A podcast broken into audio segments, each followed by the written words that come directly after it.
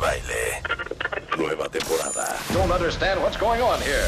W Radio 96.9. Global Season. Instagram, Twitter, Facebook. Más invitados, más alegrías, los mejores especialistas. El día mágico es hoy. No te lances a actuar sin control. ¿Cuál es el antídoto de la tristeza? La esperanza. Marta de Baile en W. Global Season. W. Marta de Baile en W. Nueva temporada 2021. Estamos donde estés. Otra boca más para olvidar. Jueves, viernes, vuelva a empezar. Voy por la ciudad, no quiero pensar. Entre amigos trato de olvidar.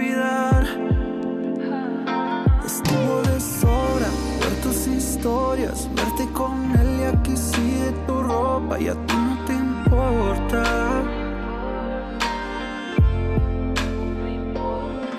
Te confieso que yo sigo cocinando para dos. Todavía no borro la conversación para escuchar tu voz. La verdad que no lo creo.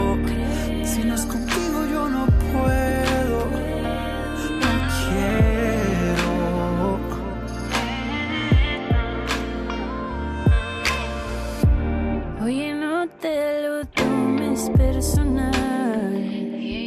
No, que yo no sabía páralo. Todo iba muy bien, estaba yo súper contenta porque, porque esta es la nueva canción de Badir Derbez, pues que es como un hijo para mí, cuentavientes. Y yo estaba muy contenta porque dije, mi chiquito ya sacó un nuevo sencillo, qué increíble, le quedó padrísimo. ¿Por qué Jimena Sariñana, Badir? Si me tienes la confianza, a mí, a Rebeca, de decirnos, güey, hagamos un dueto. el teléfono, o sea, yo estuve marque y marque y dije, no, que no le interesa, y bueno, No es pues ya yo, cierto, no seas timador. No seas timador, que no sonó. Escogiste a Jimena. Claro. La próxima vez, la próxima vez que tengas un sencillo y que, oigan, échenme la mano, por favor, las, te vamos a decir, háblale a Yuri. Exacto. háblale. ¿Sabes qué? ¿Sabes qué? Háblale a Ana Bárbara. A ver. Ah, Exacto. Háblale a Isabel Lascurain. Nada más, quiero hacer una aclaración, Badir Derbez. dímelo. ¿Tú le hablaste a Jimena o Jimena te habló a ti? No, el- mi equipo de management fueron los que contactaron porque se llevan muy bien con Jime, eh, Ah, le enseñaron la canción. ¿Cómo se llama tu equipo de management? Give me the name. Give me Los the name. Give me the name. Eh, ¿Por qué no me pensaron a mí? Exacto. ¿Sabes qué? Bueno, para nada. Equipo de management de Badir Dermes. Jimena Sariñana. Got nothing on me. Ahora sí, Ah. Ponme la parte de Jimena Sariñana donde nos quedamos. Quiero ver qué trae Jimena que no tengamos. Yo no sabía lo que podías dar. Me equivoqué, no te voy a mentir, también lo gocé. No soy la que se queda llorando por ti. Estoy sola, ver tus historias, verte con ella, sigue tu ropa y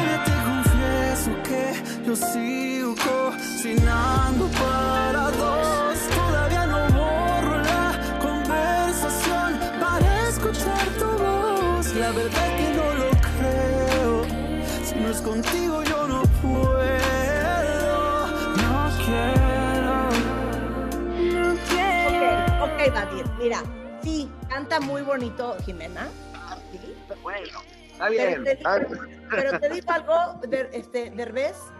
Dímelo. No hay nada que haga Jimena que no podamos hacer Rebeca y yo. Con nuestro quesito en especial podemos cantarlo. Lo que yo no entiendo aquí, que los dos están necesitando tanto, están lloriqueando eh, cada quien por su lado, se están confesando un gran amor y están separados. ¿Por qué no se ¿Qué juntan? pasó, en esta, ¿Qué pasó en esta canción, Vadir? ¿Qué pasa? Canción, y digo para que se entienda, ¿no? Jimena y yo estamos como en el mismo papel, no es que sea este dueto de Pimpinela de yo te canto y luego tú me contestas, no, no, no, no, por ahí. No, por ahí. Estamos los dos cantando del mismo punto de vista hacia la persona, ¿no? Hacia la situación. Eh, es una canción de desamor, claramente, ¿no? Eh, eso es algo que creo que a la mayoría nos ha pasado. ¿A ustedes les han engañado alguna vez? Ay, o sea, de hecho a mí me han pintado el cuerno dos veces, Vadir. A mí también dos. ¿A ti cuántas, Vadir? Te confieso que ya más de las que puedo contar, o sea, sí me ha pasado bastante. Yo creo que en las generaciones más jóvenes, aparte, creo que cada vez se ha perdido más ese sentido del compromiso y de, y de ese respeto a la pareja, ¿no? Es, es muy triste, pero sí, y ya también me ha pasado, o sea, sí he estado muy, muy heavy, y yo cuando me enamoro, me enamoro bien, entonces sí, sí he tenido mis, mis momentos muy, muy duros, muy densos. ¿Y has estado, has estado cocinando para dos? Qué bonito. Lo juro que cuando estaba escribiendo la letra, o sea, sí son cosas que, que ya que está la casa sola, por más que te dé coraje, por más que odies a esa persona en el momento, todavía queda ese como sentimiento, todavía extrañas ciertas cosas y ciertos hábitos que se crean en pareja y es muy fuerte porque claro, claro que cocinas y te acuerdas de las recetas que hicieron juntos, te acuerdas de cuando le hacías algo, este, lo de la conversación, ¿sabes? Que no borras las cosas, o sea, es como muchas cositas y detalles que quise meter en esta canción que sí son cosas que sí pasan. Claro, porque aparte lo asqueroso de cuando cortas con alguien es que aunque estés enchilado, solo te acuerdas de lo increíble. Está muy cañón. O sea, hemos de ser muy, perdón, pero muy imbéciles como seres humanos, pero sí, sí se queda eso y está muy fuerte porque uno olvida. Bueno, hay personas que yo sé que la neta mis respetos y que dicen no y no y no y ahí marcan la línea y de ahí ya no se mueven y no regresan y no extrañan. Pero no, yo, yo sí soy corazón de pollo. A mí sí me. Oye, mí sí quería me ver el video y me metí a YouTube y dice video available in four hours. Pues es que voy a hacer ahí una premiere y como ando en entrevistas y promo de tanto del sencillo como del mesero, que también ya salió la película, pues quiero estar con la gente en la premiere, quiero poder escribir con ellos, estar como muy presente. Entonces a las 2.30 hora México ya vas a poder ver el video. ¡Eh! Ok, 2.30 hora México en YouTube. Van a poder ver el video. Pero vas a hacer un digital meet and greet o algo. Sí, pues mira, en YouTube lo que pasa es que si haces la premiere, que esto lo hago con todos mis videos, eh, trato de estar ahí. Entonces, mientras tú estás viendo la premiere del video, yo estoy ahí escribiéndole a la gente, leyendo los comentarios en vivo y contestándoles. Entonces, es como algo un poquito más interactivo para estar con la gente en la premiere y que sea un poquito más especial que, pues métete ahí, velo y, y ya, cool, a tu casa, ¿no? Oye, 2.30 sale el video de Te Confieso. Si quieren enlazar con Vadir, estén en YouTube a las 2 y media de la tarde. Canal lanzar. Hora de México, hora de México. Ahora, te teníamos preparado, ahorita hablamos de, de El mesero, de la película, pero Sí. queríamos este, prepararte pues una cosa muy bonita. Rebeca, Ay, ¿le quieres explicar a Vadir y a los cuentavientes? David, cuentavientes, vamos a jugar, vamos a confesar esas historias horrorosas, horrorosas de amor que nos han pasado, hijo. O sea, hay tanto, Claro. bueno, o sea, Marta y yo nos hemos confesado unas que creo que deben de estar en libros Guinness, o sea, neta, ¿no? Conmina, Marta, conmina a los cuentavientes con el hashtag te confieso, te confieso Vadir, te confieso Marta, hashtag te confieso y órale, sus historias Ok, las más ok, terribles. pero ¿de qué vamos a confesar? De amor. Por ejemplo, arranco, arranco, arranco. Hashtag te confieso. Sí. Que una vez me jalé con botella de tequila en mano, con mariachi atrás de mí, con mariachera y mari, todo un mariachi como de 12 elementos. ¡Qué oso! Llegué a la casa del fulano. El fulano me abrió, iba Ajá. yo con una amiga. El fulano me abrió, entramos con el mariachi a su depa. sonidazo, ya sabes, ya sabes, no volveré, todo. Y de pronto se acerca mi amiga. ¿Sabes una cosa? Y me dice, y me dice, vámonos. Y yo, ¿por qué? Porque está con una vieja. O sea, No, la vieja no, estaba en el no, cuarto, güey. no, no, no. Horrible. Ok, con el Maten mariachi. mesa, maten mesa, maten mesa. Yo te la mato.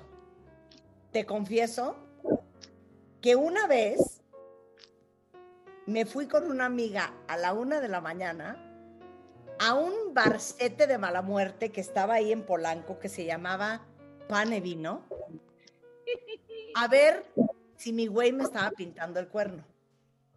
Ah, o sea, ya ibas, ya ves con la intención. Claro, me bajo del coche, entro al bar, música todo, y de repente volteo y en una esquina, sentado como en un sofá, este imbécil, en la risa y risa, con una vieja.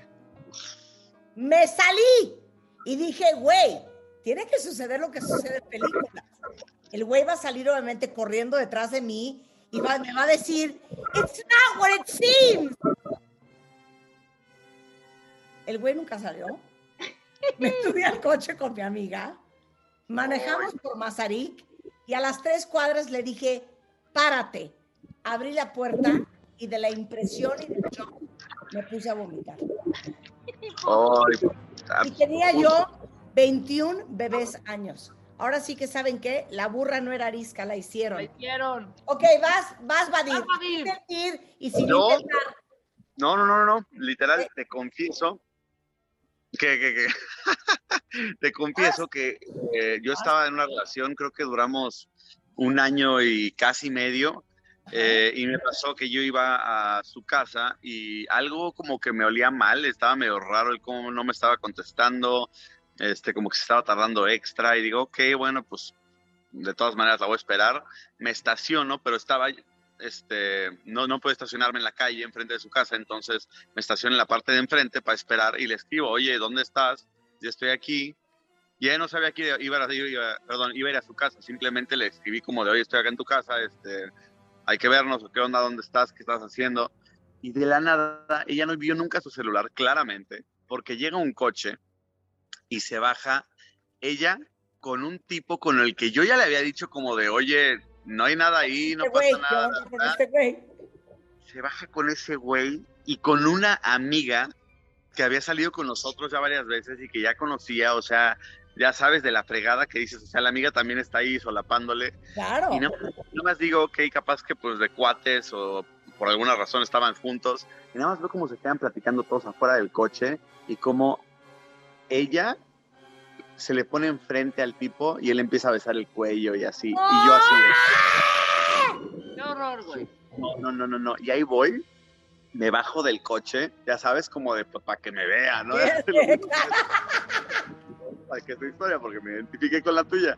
Y dije, ahorita va a decir, no, discúlpame, lo mismo, lo mismo que, que querías tú. Así, así yo. Pues que no me ve y empieza, ¿qué haces aquí? Y yo, ¿cómo que qué? ¿Qué haces tú aquí con este pedo? y entonces ya como que platica conmigo y yo lo te lo juro, lo único que quería era ver es- ese como arrepentimiento. Ver que realmente la persona se diera cuenta de la gran estupidez que acababa de hacer. Y lo peor es que hacen eso. Eso que te pasó a ti, lo mismo. Defendiendo el, el, no, pues este, mejor, creo que es mejor que te vayas y no sé qué. Y yo ahorita me voy con ellos y la, la, la, la, la, la, la, la, la. Y yo dije, ¿no tienes madre? Obviamente pues- cortaste. Claro. No cortó. ¿Me creas que- Es que te digo una cosa, los hombres son bien imbéciles. güey. No manches, Marir. O sea, la perdonaste y seguiste con ella. Pero fíjate que seguimos unos tres meses en los que ella sí de la nada se, se clavó durísimo Ajá. y yo como que perdí todo el interés. Y entonces llegó un momento en el que ya no ni siquiera le contestaba yo, ya estaba yo como en otro canal y ella eh, se empe- empezó como a tener esta onda de, pues es que ahora sí ya quería estar conmigo, porque entonces como ya no la pelo, no la de momento, lo cual hubiera sido lo indicado. No aprendí. ¿Regresaste para vengarte o no? La neta. Fíjate que Lo pensé, pero no se dio. Perdí, perdí interés antes de que pudiera hacer alguna chingadera. Bueno, es, es una manera, güey. Es una manera. Oye, primo hermano de Te Confieso, que es el mismo novio que me pintó el cuerno, yo claramente no confiaba en él. Entonces un día me dice, no, es que hoy tengo que trabajar hasta súper tarde. Y su oficina estaba en Polanco y era una casa.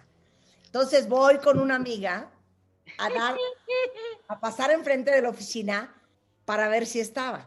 Entonces paso enfrente, como que veo una luz, me doy la vuelta, pero digo, no, es que no, no, no sé si era la ventana de su oficina o era la de junto. Voy a volver a pasar. Vuelvo a pasar enfrente. Y digo, no, sí, sí está prendido, entonces igual y sí está. Y entonces me dice mi amiga, no, pasa una vez más para ver si lo vemos medio pasando por la ventana. Ah, la tercera vuelta, güey.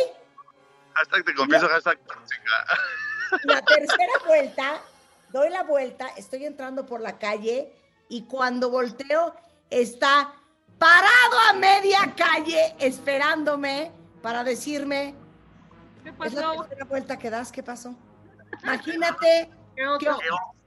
¿Qué oso? ¿Qué oso? Realmente tenía 21 años. Realmente tenía 21. No, ahí ya estábamos más mayores. Te confieso. Sí. Ya, poquito, ya cuarenta y tantos, ya cuarenta y tantos. Mira, aquí dice Yami, yo no quiero confesar nada, pero muero de amor.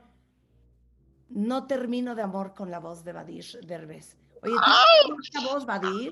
Sí. La verdad tienes bien bonita voz. Mira. Ay, claro. Ahora, antes de que se nos acabe el tiempo, háblame de El Mesero. Sí, pues nada, igual muy emocionado. Te digo que ando celebrando mucho porque no solamente salió esta canción, te confieso, con Jimena Sariñana, eh, pero ya está en cines El Mesero. Eh, es una peli que le estamos apostando mucho porque creo que ya con todo lo que está reabriendo el cine y todo eso, queremos que la gente regrese con una comedia eh, romántica que tenga un mensaje bastante bonito eh, y que pues te divierta, que puedas realmente disfrutar. Y la acabo de ver después de dos años que no veía el corte y no sabes lo bonito que quedó. Me encantó cómo quedó la película. A ver, pero eres Rodrigo, que eres un mesero en un restaurante de lujo, que quieres vivir como los clientes a los que atiendes todos los días. Exactamente.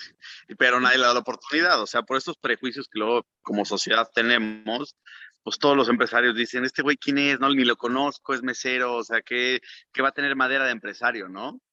Eh, y luego pues te vas dando cuenta que en el momento en el que se le abre una puerta, ya lo aceptan, pero nada más porque lo confunden con otro de los ADA, de los ADA pero de Monterrey, o sea, por un güey de familia y todo eso. Entonces se ve como en este dilema de miento y cumplo mis sueños y demuestro que sí tengo con qué, o digo la verdad y en una de esas pues nomás me dan para mis chescos y me dicen, pues gracias chato, pero no. Oye, entonces, ¿la película cuándo está? ¿Ya está? ¿Qué onda? Ya, ya, ya. Ahorita mismo pueden ir al cine eh, a ir a ver el mesero para que rían y se diviertan y después de ahí vean y escuchen la canción y lloren. La película es El mesero con Emiliano Zurita, Arturo Barba, Sabine Musier, Gustavo Sánchez Parra, Alejandro Morales, dirigidos por Raúl Martínez. Sí, está Bárbara López, está de hecho Franco Escamilla, que también es estandopero y comediante, está Memo Villegas, que también es otro comediante que está con nosotros. Entonces, el elenco está muy bonito y honestamente hicieron un gran trabajo en todos los personajes. Oye, estoy, estoy viendo los te confiesos en Twitter y dice Antonia, a mis 20 años era una relación llena de mentiras, le pedí a un amigo su helicóptero para ir a ver al fulano para darle un abrazo. Corte A dos y algo de la madrugada, yo en el aire en otro estado, esperando que me recibiera y estaba con otra. ¿Qué? ¡Qué bárbaro! Una pues que nos preste el helicóptero, ¿no? A mínimo. Exacto, que preste el helicóptero. Oye. Pero ya estamos. Dice Jen Alonso, Vadir no solo tiene divina la voz. Ya, Jen. Oye, ¿Estás Me conoce. ¿Estás soltero? ¿Estás soltero? Ahorita sí. Sí. Como, como dice, soltero, pero no solo. Estás soltero, pero no solo. Exacto. Vadir está soltero, Vadir está soltero. Bueno, Oye, espérate, que luego me- ¿eh? ¿Eh? Soltero y la lágrima, ¿no? Así, ¿Cuántos años tienes, Vadir? 30. ¿Qué? Sí, acabo de cumplir 30 este año. Juré- te lo juro que juré que tenías como 22. Sí, Yo es también. Ah, es que, ¿sabes qué? Igual igual y su papá eh, son cumpleaños. sí, un poquito. Sí me han dicho, sí siempre me tiran un poquito para abajo de la edad. Pero bueno, está bien, qué bueno, así me duran más los papeles, ¿no? Oye, Angélica dice, yo sí dejaría que Vadir me engañe y me pisotee. Ay, amárrame. Amárrame. Oye, mil gracias por venir. Dos y media de la tarde en YouTube es el lanzamiento del video del nuevo sencillo Te Confieso de Batir Derbez y Jimena Sariñana. Eh, el domingo voy a ver a tu papá para una cosita que vamos a hacer. Eso. No, oye, espérame, te está casado. No, no, no. Yo amo a Ale. Es para otra cosa, es para otra cosa. Anda Oye. dando vueltas en la oficina a ver. Oye, estoy viendo que levantas muchas canciones, ¿eh? Dice, ¿quién engaña a Badir? Por Dios, por Dios. Y luego Donovan dice, mana, Badir prende. ¿Cómo no? Prende, Ah. Badir prende. Ojalá. Oye, te man- te mandamos un beso, toda la suerte con Te Confieso y el mesero, que ya está en cines para que la vayan a ver este fin de semana. Te mando un gran beso, Badir. Es Badir Ay, en Twitter y en Instagram. Ah, ya sé, en serio, sí, ahí Vadir Derbez en todas las redes. Mando un beso. Las quiero mucho y espero platicar con ustedes de nuevo. Saluditos. Babe, un besito, cuídate mucho. Que estés muy bien. Bueno, Vadir Derbez, ¿ya oyeron eh, el sencillo Te Confieso? Vuélvelo a poner, Rulo, y con eso nos vamos a ir a corte. Hacemos una pausa y regresando. Mi queridísimo Gerardo Kleinburg nos va a contar de la vida de uno de los grandes, grandes compositores de música clásica. Hoy van a aprender todo lo que no saben sobre Beethoven, así es que no se lo vayan a perder. Y más adelante también todo sobre la gestación por sustitución, o sea, surrogacy pregnancy. De eso vamos a hablar antes de la una, no se vayan, ya volvemos. Sigo cocinando para dos. Todavía no borro la conversación para escuchar tu voz. La verdad que no lo creo. Si no es contigo, yo no puedo. No quiero.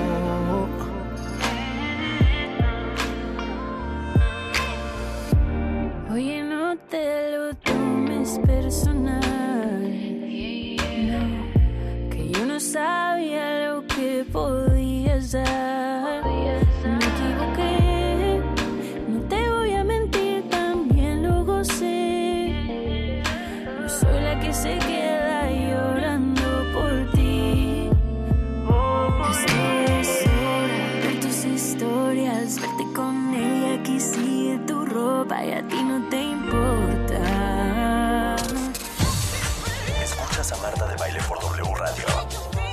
Síguenos en Facebook, Marta de Baile.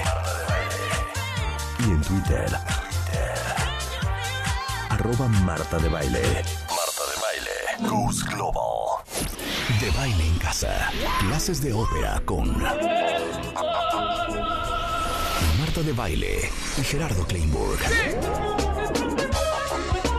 Hoy, la vida, obra y muerte de Beethoven. Clases de ópera.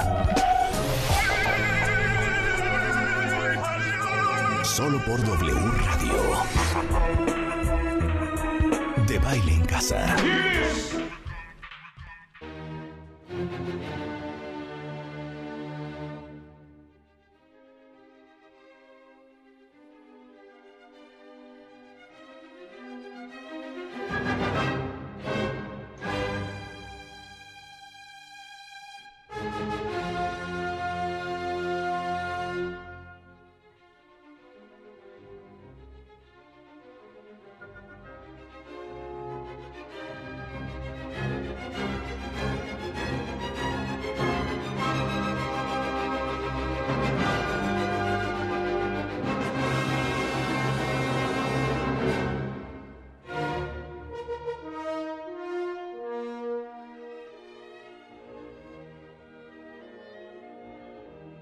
A ver, Gerardo, ¿eso qué es? Eso es algo así como así llama el destino a mi puerta. Nosotros de pronto decimos, ese es el tata tatán para papá, pero esto es un poco más serio. Esta es la historia también como cuando, como cuando hablábamos de Tchaikovsky, de un hombre que siente que el destino le cae encima, como nos pasa a todos cuando sentimos el golpecito en la barriga y decimos, ay caray, es eso. A todos nos pasa. Y es Beethoven. Beethoven. El Beethoven. día de hoy, miren, no importa si uno va por la vida sin saber muchas cosas, pero yo sí creo que hay ciertas cosas de cultura general que sí hay que saber. Un día sacan el maratón y uno pierde porque no tiene idea de nada. Hay que saber a little bit about a lot of things. Hay que saber un poquito, pero de muchas cosas. Y yo creo que no está nada mal que nuestro archivo cultural sepamos qué onda con Beethoven, que es, yo no sé cómo lo dirías tú, Gerardo, pero que uno de los compositores de música clásica más importantes de la historia. Absolutamente, pero olvídate ya, olvídense, Rebeca, Marta, gracias por la invitación de entrada. Primero, gracias. Olvídense de lo que yo diga. Se han hecho cualquier cantidad de encuestas de quién es el compositor de música clásica más famoso y en todas las votaciones el más famoso es Beethoven. Está, es el más. Absolutamente, porque está... No de... Mozart, no Bach, no Wagner, no, Mozart, no, no Tchaikovsky, Beethoven. Y es muy lógico porque como vamos a ver en el cuento y ya finalmente lo que hacemos juntos en estas, en estas clases es contar un cuento, pues hoy les vamos a contar el cuento de Beethoven y es un cuento tristísimo, desolador y como con Tchaikovsky, es un cuento que se está repitiendo hoy en muchas casas del mundo. Ok, Gerardo Kleinburg, cuentavientes, es el maestro que quisieron haber tenido de música y de ópera y de música clásica. Gerardo Kleinburg es escritor, es crítico, es promotor musical, fue durante 10 años el director artístico de la Compañía Nacional de Ópera, es responsable del proyecto educativo en español de Ópera de Los Ángeles, tiene un proyecto de divulgación operística, se llama Hablemos de Ópera, da clases, da cursos, lo encuentran en su Facebook que es Hablemos de Ópera. Y si ustedes quieren aprender sobre ópera, sobre música clásica, de una manera súper divertida, entretenida y eh, educativa, este es el hombre al quien se tienen que acercar, porque van a ver qué divertido lo hace, qué buen contador de historia es y qué buen maestro es. Entonces, va a haber hasta curso, ¿no? Va a haber curso, ahora viene un curso de verano, eh, en un rato les doy las fechas, es en eh, los primeros días de agosto hacemos un curso de verano de introducción a la ópera que se llama, y el nombre lo dice todo, La Ópera Sin Miedo, para chicos, grandes, medianos, es una manera de entrarle a la ópera divertida, cool, light, desenfadada, para pasarla bien. Bien, ok, entonces la clase de hoy, Gerardo, es Beethoven. Beethoven. Beethoven Beethoven o el aislamiento, pero a ver, ¿por qué Beethoven? O sea, ¿por qué Beethoven? Además de porque corresponde y porque, como bien dices, hay que saber un poco de mucho.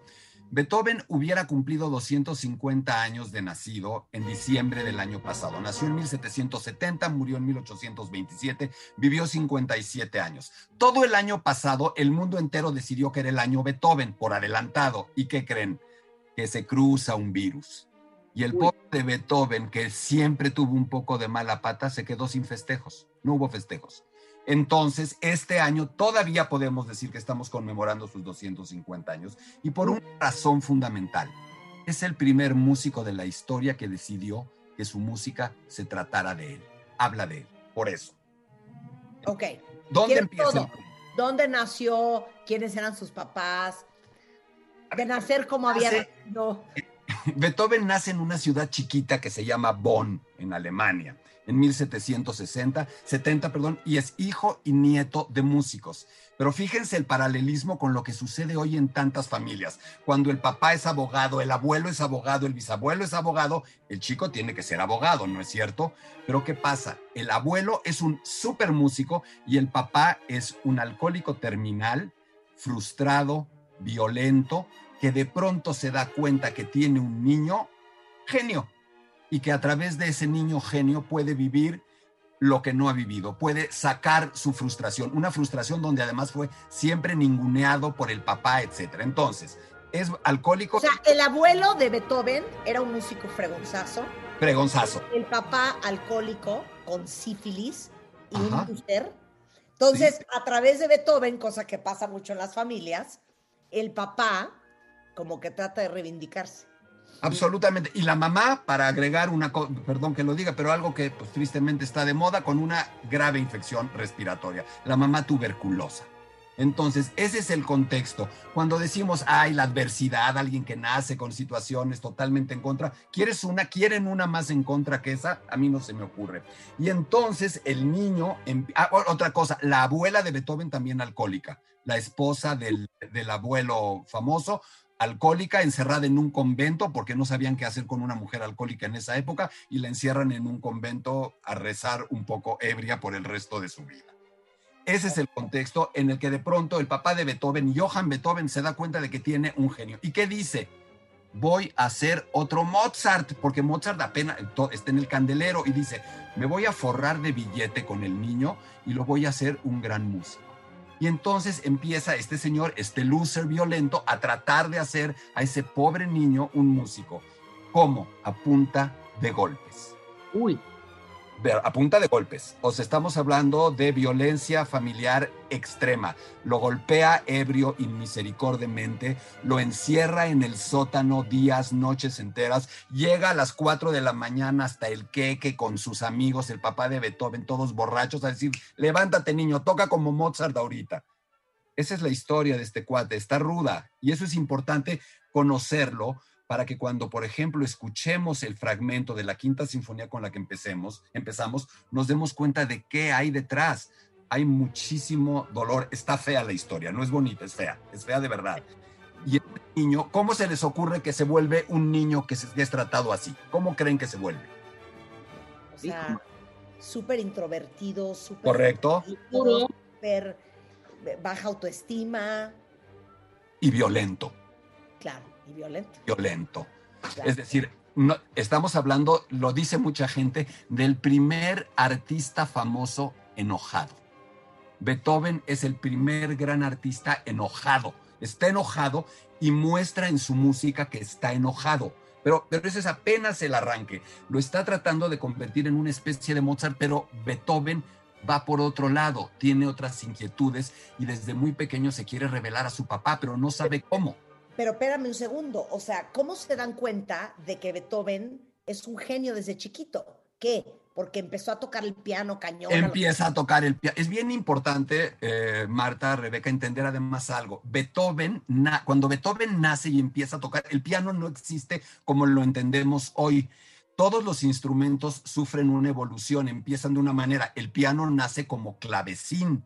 El clavecín va cambiando, le van haciendo nuevas cosas técnicas, le van cambiando el sonido, la potencia, la calidad y se empieza a transformar. Beethoven nace en ese momento y un punto bien importante es que Beethoven es el verdadero padre del piano. Él con su música hace que el instrumento vaya cambiando, pero me concentro en lo que me preguntas. ¿Cómo se dan cuenta? Porque el niño toca increíblemente. Entonces el papá lo empieza a formar, pero se da cuenta de que en el minuto cero el niño lo rebasó. Cuando digo en el minuto cero, digo a los 11 años. Y el papá tiene que recurrir a un maestro. El maestro le empieza a enseñar. A ver, a los 13 años Beethoven es el organista de la ciudad. Uf. 13 años. A los 13 años el niño se sienta a tocar en la iglesia de la ciudad y él toca el órgano. Y, eh, pero toca el órgano. El órgano, ya sabes. no el clavecín. No, él toca en su casa el clavecín que se está convirtiendo en piano y esto se y, lo, llevan a, la iglesia, lo oyen tocar el órgano, que es este instrumento de instrumentos gigantesco. Por eso a Beethoven, al tocar el órgano, le viene la idea de escribir para la orquesta, porque el órgano de la iglesia, si alguna vez lo han oído, es un sonido avasallador, así que tú dices, o sea, ni siquiera puedes terminar de es, es, es too. Yo no soy fan del, órgano de las iglesias. Entonces, empieza Beethoven a escribir música también, empieza a estudiar con ese maestro y los nobles de la ciudad se dan cuenta de que ese niño es la perla de la ciudad y empiezan a apoyarlo, empiezan a darle dinero y dicen, imagínense que Beethoven es un niño con estas características que nace en el estado de Veracruz o en el estado de Michoacán. ¿A dónde querrían los papás que fuera para que lo oyeran? A la Ciudad de México. Claro. La Ciudad de México de ese momento, Viena es la capital de Austria, es la capital del imperio eh, de los Habsburgo, es la capital musical y artística de todo el mundo. Se juntan los nobles, consiguen dinero y lo mandan a Viena. Y ahí viene, Rebeca Marta, uno de los grandes mitos de la historia de la música y no sabemos si es verdad o es mentira. Mozart conoció a Beethoven o no, no sabemos.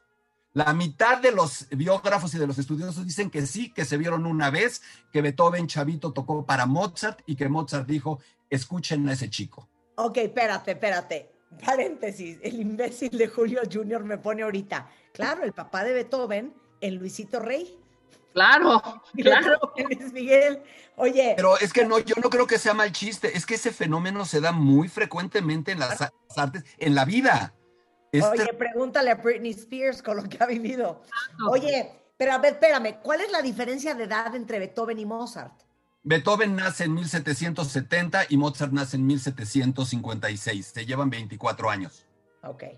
Pero, Beethoven, pero Mozart va a morir en 1791 y cuando Mozart va, cuando Beethoven va a Viena, a Beethoven le quedan, a Mozart le quedan unos cuantos años de vida no sabemos si se vieron o no se vieron. Eso está cañón, porque sería uno de los encuentros más padres de la historia de la música. Lo que sí sabemos es que empieza a causar sensación en Viena Beethoven y que creen, la mamá se pone pésima, Beethoven sale volando de regreso a, a Bonn, idolatra a su mamá y se muere su mamá. Además de eso, la muerte de la mamá. Y en paralelo, el papá chupe y chupe y chupe y chupe, tirado en las calles. Tirado en las calles y... Que nadie cuenta historias como tú, te lo juro. No, pero es que es duro. Chupe y chupe y chupe. Y chupe. Y Beethoven en la calle con sus hermanos, con sus dos hermanos menores, con los que se obsesionó mala onda Beethoven, porque Beethoven pues sí fue border, border, border, lógico. Beethoven de chavito recogiendo al papá en la calle, llevándolo a su casa y empezando a convertirse a los 16, 17 años en la cabeza de la familia. ¿Saben lo que hizo Beethoven? Eso está horrible. Fue a hablar con el jefe de su papá y le dijo, por favor ya no le den dinero a mi papá, córranlo, exílienlo, denle, denle, sáquenlo de aquí, ya no puede, yo lo hago, yo trabajo, mejor denmelo a mí. Y, y Beethoven, imagínense la humillación, hace que literalmente corran al papá, le den una pequeña pensión y él se vuelve el músico importante de la ciudad y él mantiene a la familia a los 17 años. Ajá. Porque también eso es interesante. Beethoven es la mejor historia de resiliencia, de reinvención que van a encontrar en su vida. Ese tipo se murió en sentido metafórico muchas veces y cada vez renació y renació y renació. Pero ojo, Todavía no es un máster de la composición, es un máster de tocar el piano. Claro. Lo visa, le dice, eh, lo, sientan al chavito y le dicen, a ver, ahí te van las mañanitas y invéntate una rola sobre las mañanitas. Hoy ya se perdió eso, Marta, Rebeca. En aquella época la gente improvisaba, se sentaban al piano y tú le decías, a ver, eh, los cochinitos de Cricri, le decías, le decías, ahí te van los cochinitos, ahora házmelo fuga, házmelo vals, házmelo polka, y te improvisaban al piano. Ya una oda a los cochinitos. No, perdón, perdón, algo que quiero entender, que es yo creo que bien interesante, cuenta cuentavientes, es que hoy los músicos tocan en un concierto, ¿no? En una arena, o tocan en un, en un palomazo, en un venue más chiquito, o tocan eh, para un video. ¿Dónde tocaba esta gente? Es una estupenda pregunta. Tocaban en las casas, en las casas de los nobles, en, los salones de la, de la, gente rica, de los emperadores, en las iglesias. Y de vez en cuando, es una súper pregunta, porque ¿y el billete de dónde? O sea, ¿cómo, ¿cómo lo convertías en dinero? hacían una cosa que se llamaba conciertos por suscripción. Es decir, yo era Beethoven o yo era Mozart y le decía, a ver, este, Rebeca, Marta, ¿tienen un lugar que me presten para hacer un concierto? Y presten una lanita para contratar a unos músicos porque escribí esta música. Entonces me prestaban un lugar, un venue, yo tenía mi música hecha, me prestaban dinero para pagarle a los músicos, estrenaban mi música y vendía boletos para que la gente fuera, me quedaba con el dinero que sobraba después de pagar los gastos, pero además les decía, miren, escribí una sonata, señora condesa, ¿le gusta? Le vendo el manuscrito y se la dedico. Ok. Otro billete. ¡Qué bonito! Pero, por ejemplo, yo podía decir, a ver, en, esos, en esas casas, en esos castillos, en esas mansiones, eh, una de las cosas que tenían, y si han ido algún día al Palacio de Versalles, se acordarán del Salón de los Espejos, que era donde hacían las fiestas. Entonces todo el mundo tenía su salón de fiesta, ¿no? Lo que ustedes tienen en el, en el, en el sótano de su edificio, donde hacen su salón de fiestas, a eso tenían las casas. Entonces yo podía decir, a ver, Beethoven, vente el sábado a tocar a mi casa, voy a hacer una fiesta. Entonces yo invitaba a mis amigos todo el mundo elegantísimo, y les decía, vénganse el sábado a mi casa, va a tocar Beethoven. Eso lo podías hacer con casi todos los músicos. Yo le pagaba a Beethoven. El problema es que Beethoven era como chivo epiléptico en cristalería. Es decir, era un tipo imposible. Se empieza a volver un tipo imposible, una amenaza pública, es intratable. Intratable. O sea, estamos hablando de. Ahí, les voy. Y, y el comentario embona perfecto porque entonces, después de esta historia, los nobles, las familias ricas de Bonn vuelven a darle dinero para que se vuelva a ir a Viena y se instala en Viena y ahí empieza a destacar cada vez más y más y más como un compositor, ya no solo como un pianista, ya no solo como un improvisador, sino como un compositor. Pero, ¿qué tiene de raro, además de ser un genio? Es distinto toda esta historia de ese niño encerrado, toda esta historia, imagínense que Beethoven ha sido una olla de presión y al estar en Viena se libera y toca el piano de una manera que la gente no entiende toca fuerte, toca rudo. Es decir, nosotros nos imaginamos a Mozart con el peluquín y con el holancito y con la, y, polveadito de blanco. Beethoven llega despeinado, lo bulean, le dicen el español, lo bulean por racismo, dicen que es negro, que es moreno y lo y además de todo lo molestan por eso. Tiene los pelos parados, es feo, es chaparro, tiene una cabezota, tiene un es casi un poco contrahecho para la época. Y ese tipo sale, aporrea el piano, sale todo. E, es, un divo. Ahí está. Es el primer divo de la historia. Es un divo. Sí, o sea, era desquiciado. Tocaba el piano desquiciado.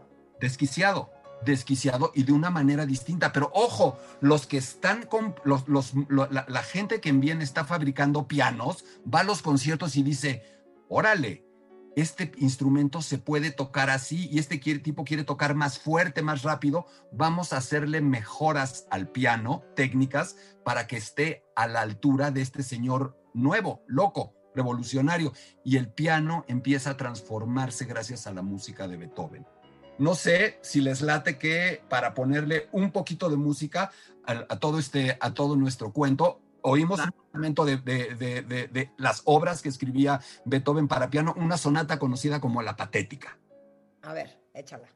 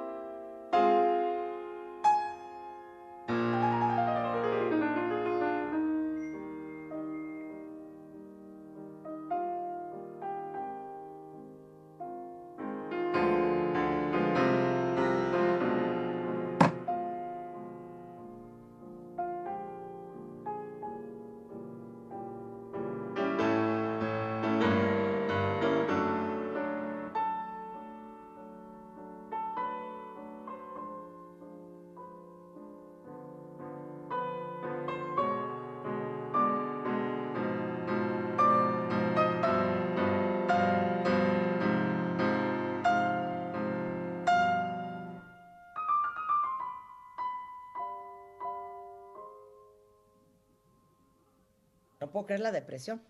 Es que lo que... Patética. Lo que importa de contar el cuento, Marta, Rebeca, es que no puedes escuchar la música de la misma manera cuando sabes qué hay detrás. Claro. En Beethoven, en Beethoven, más allá de lo que tú sientas cuando lo oyes, hay algo nuevo. Este ya, este ya, este sí no es cuento, este es clase. El tema con Beethoven es que antes de Beethoven, los compositores, Haydn, Bach, Mozart, genios, yo soy fanático de Mozart, pero escribían música de alguna manera utilitaria, música que les pedían, música para ciertos momentos, música que respondía a formas, estilos. Y lo que hace Beethoven es decir, no, señores, mi música soy yo. Se trata de lo que me pasa, se trata de lo que siento. Esto hoy todos lo damos por sentado, ¿no? Pues su feeling, pero eso no era así antes. Esto de que la música lleve tu feeling, lo inventó Beethoven, así. Así. así. O sea, esto es la neta sin cáscara. Beethoven inventó eso. Por eso es tan importante. Es antes y después de él. Y cuando la gente oye eso en su época, dice, ¿qué onda con esto? O sea, pero ¿por qué tan raro? Y les llama la atención, les sorprende, es espectacular, no entienden, les parece brusco, les, parece exagerado y hoy nos parece súper prendido, súper intenso, súper... No, o sea, yo creo más bien, es más, estoy pensando en Mozart y Mozart era bastante alegre. Sí. A ver, ¿cuál, cuál podemos poner de Mozart que sea una perfecta representación de la felicidad? Si quieres en el corte, yo preparo con Rulo algo para que cuando regresemos del corte esté lista. O, estoy pensando, ¿Vivaldi de qué época es? Vivaldi es barroco, es, todavía, todavía anterior, pero es un gran ejemplo. Vivaldi. Pero ponme el concierto para dos trompetas de, Vivaldi. Muy bien, muy bien. Concierto para dos trompetas de Vivaldi, porque van a entender lo que acaba de decir Gerardo. O sea, que la música en aquella época era una cosa para que la gente estuviera contenta, feliz y animada. Y, de pronto sale este energúmeno. Claro, y Beethoven con este nivel de azote, hagan de cuenta que era como el Radiohead de su época. A ver, escuchen la diferencia entre esto que acaban de escuchar de Beethoven, que se llama como... La sonata conocida como patética para piano. Patética, comparado con Vivaldi. Échalo.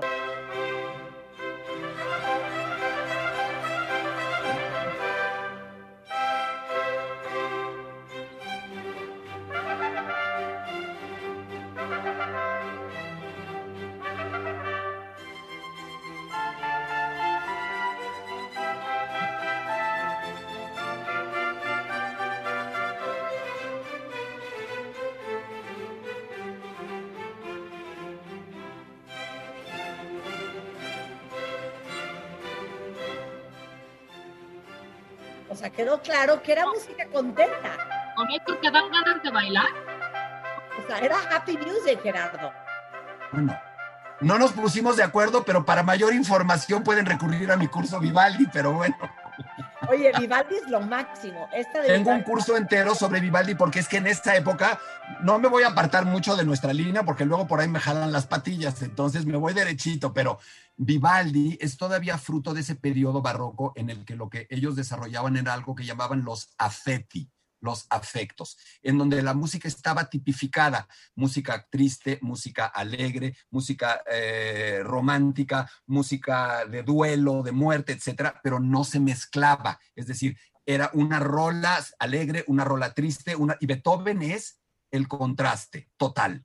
Ok, ¿puedo poner una canción más? Una canción. ¿Puedo poner una pieza más? Venga. son canciones, ¿no, Gerardo? No, no son canciones. Bueno, hay canciones en esa época, pero estas son obras. ¿Qué quieres? ¿Puedo poner una obra más? A ver. A ver. ¿Cuál? Échala, Rulo. ¿Y cuál es, Gerardo? Favorita.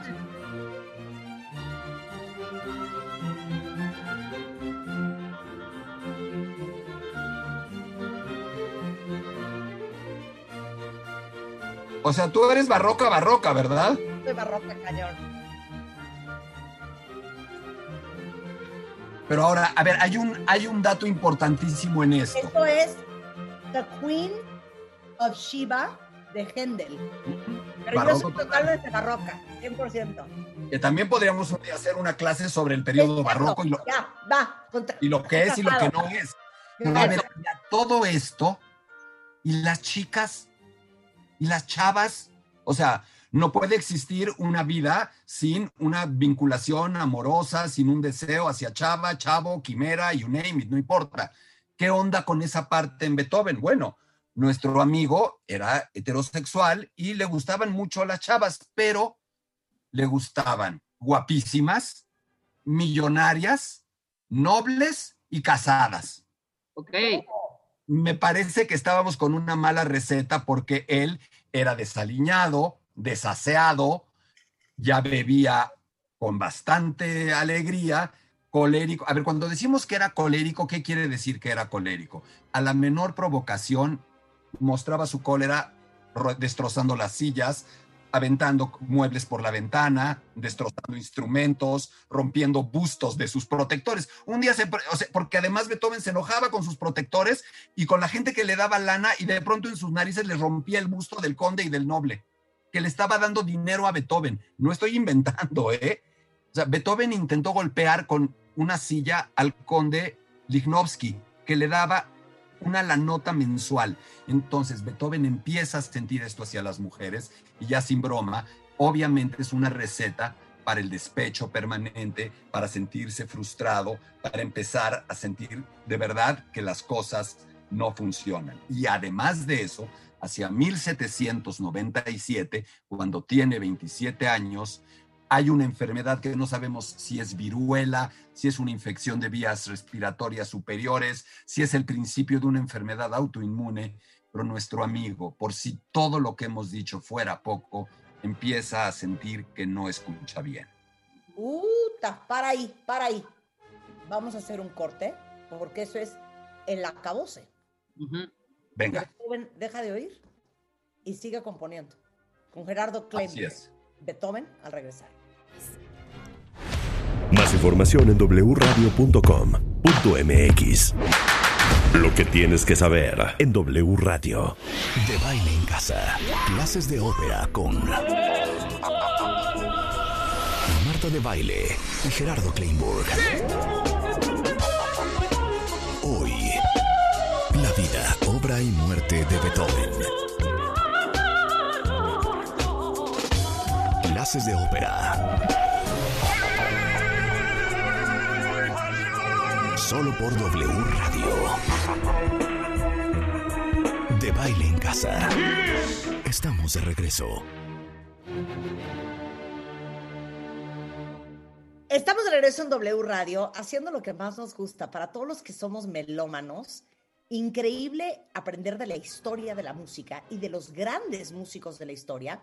Y hoy de la mano del mejor maestro para hablar de música clásica y ópera es Gerardo Kleinburg, quien generosamente se dedica a dar clases y talleres y cursos para que todos los que les interesa aprender de la ópera, quién era quién y la música clásica, él les puede enseñar. Y hoy estamos aprendiendo quién era Beethoven, con una historia horrenda que nos contó la primera hora, con un papá alcohólico con sífilis, con una mamá tuberculosa que se murió cuando Beethoven tenía 18 años. Su papá lo maltrataba, le pegaba, vivía borracho en las calles. Entonces Beethoven creció con una infancia horrenda, súper violentado, súper enojado con la vida. Y eso es algo que a través de su música mostró y que cambió la historia de la música para siempre. Eh, creo que vas a ser un ejemplo perfecto. Y claro, pero no era, es, lo, lo, que habíamos comentado, no era exactamente así antes. ¿Qué tal si, no en demérito de Mozart, porque Mozart es acaso más grande desde otro lugar, pero ¿por qué no escuchamos algo tan contrastante que se hacía en épocas similares? Por ejemplo, la llamada Pequeña Serenata Nocturna, Eine kleine Nachtmusik, que es una rola escrita por Mozart para gente del jet set salzburgués que hacía reuniones en su casa y le decía, pues música para la fiesta, venga.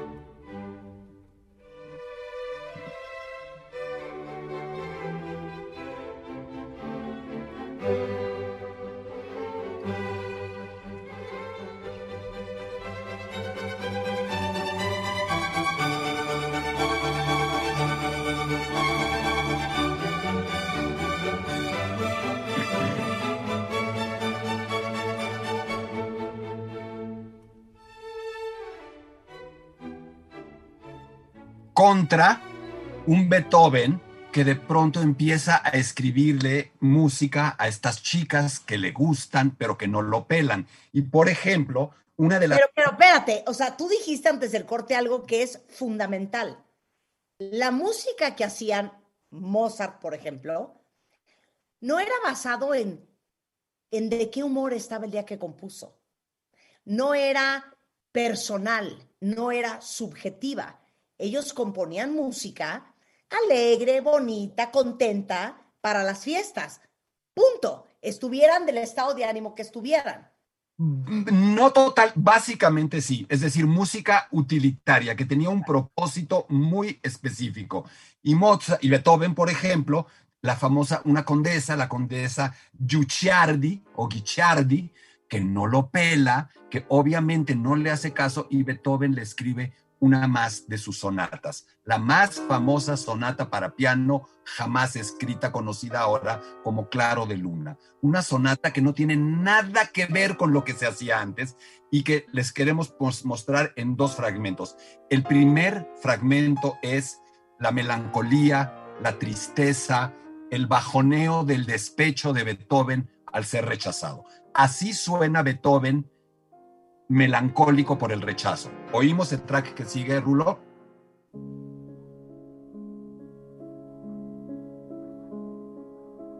Es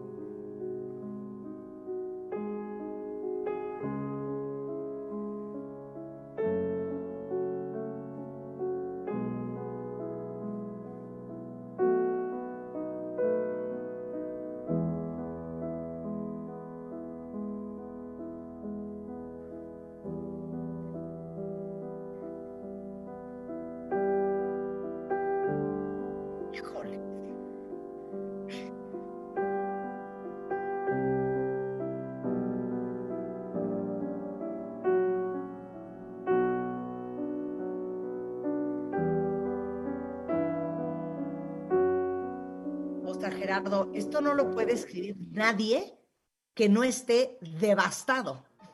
Todos hemos estado así. Y ahí es donde viene, no el chiste, ahí es donde viene la fuerza de esto. Fíjense en esta paradoja, esta parte es clase. Beethoven de alguna manera está mostrándose, es lo más individualista del mundo y sin embargo, al ser tan individualista, se vuelve universal porque habla estrictamente de lo que le pasa y lo que le pasa a él nos sigue pasando a todos, en mayor o menor medida. Todos somos Beethoven. Esa es, esa es la conexión. Todos hemos estado una tarde sintiendo lo que acabamos de oír. Todos de chavos nos hemos cortado las venas, perdón la frase, nos hemos sentido muy mal porque la chava, el chavo no nos peló. Pero de pronto puedes sentirte así o te puedes sentir con ganas de romper las lámparas y romper las ventanas por ira ante lo que sucedió. En esa misma sonata, ahora Rulo nos lo va a dejar escuchar, Beethoven nos muestra el la otra cara del despecho, su enojo. Así suena un hombre enojado.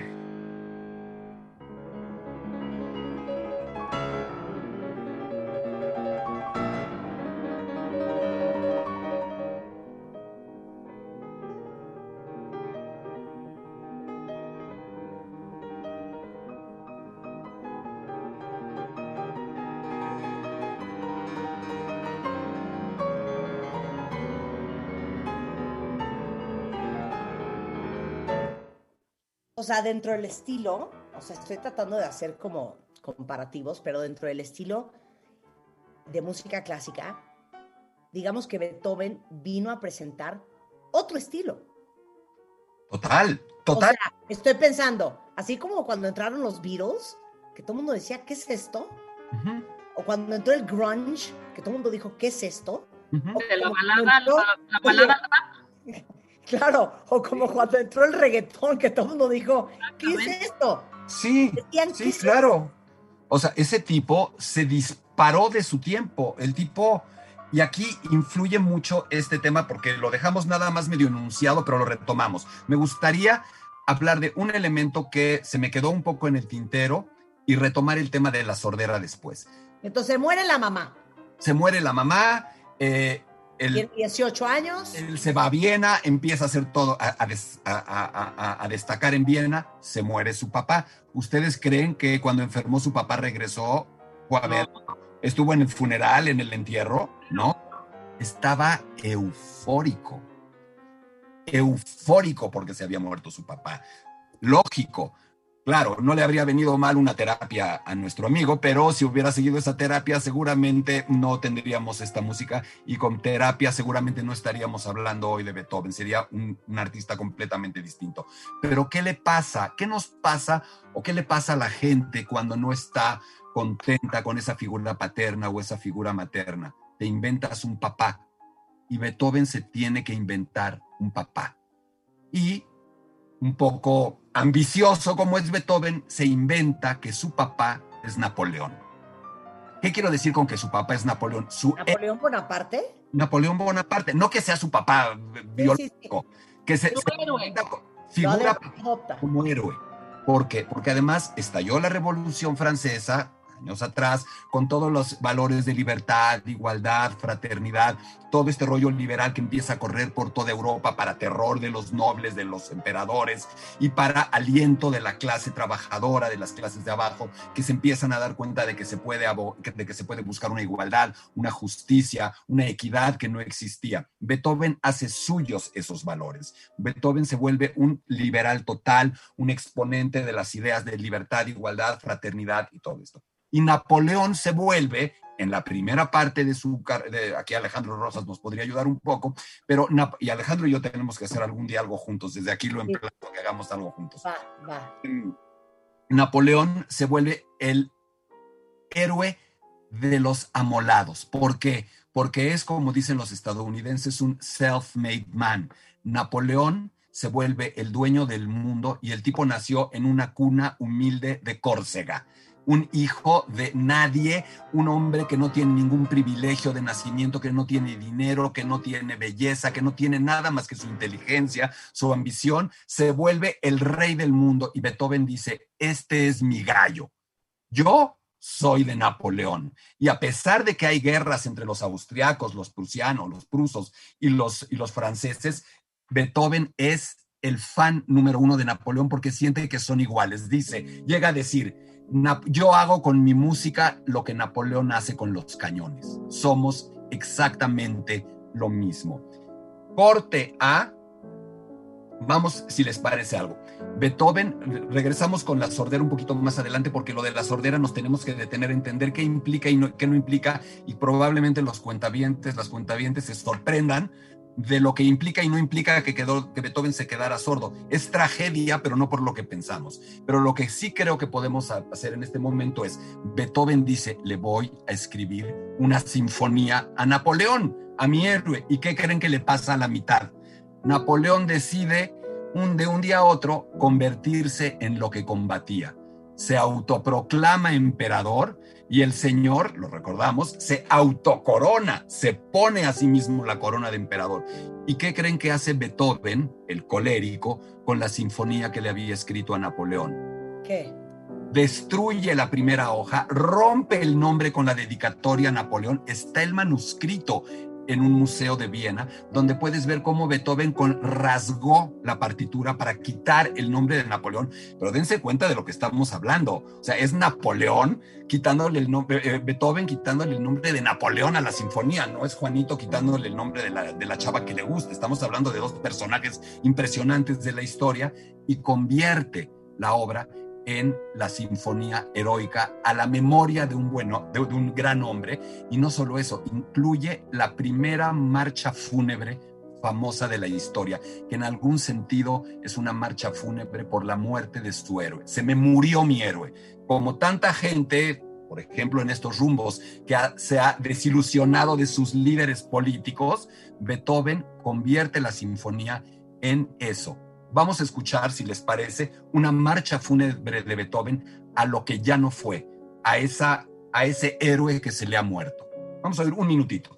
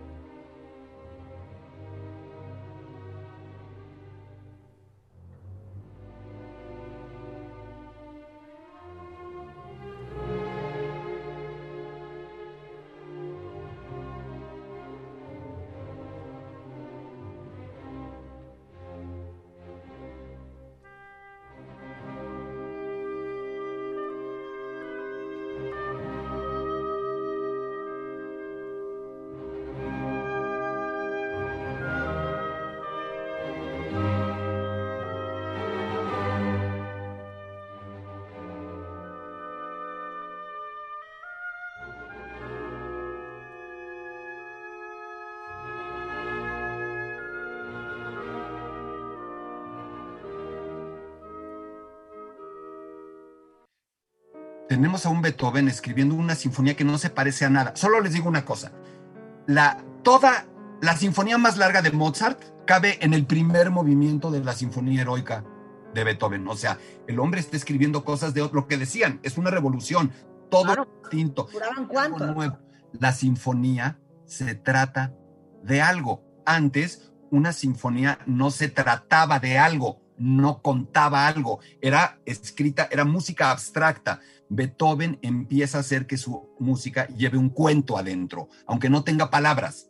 Es la marcha fúnebre por eso. Y entonces, ¿qué dice Beethoven? Se murió mi papá, me estoy quedando sordo, se me muere, se me muere Napoleón como héroe. ¿Quién me queda como héroe? Yo. Claro, claro. dice, el único héroe posible de esta historia soy yo. Así es que, señoras y señores, perdónenme la palabra, así de jodido como estoy, dice Beethoven, pero yo voy a ser mi héroe. Y entra lo que se llama el periodo heroico de su obra. Por eso se habla del periodo heroico y ese periodo se abre con esta sinfonía que se llama Sinfonía Heroica. Ahora vamos a oír, así como hicimos con eh, la sonata Claro de Luna, vamos a oír cómo Beethoven se siente héroe. Esta misma sinfonía, el minuto final de la sinfonía, escuchen la apoteosis de un tipo que dice, pues a pesar de todas mis miserias, de todas mis adversidades, yo soy un héroe gracias a mi música y lo muestro así. Así suena el héroe que lleva Beethoven.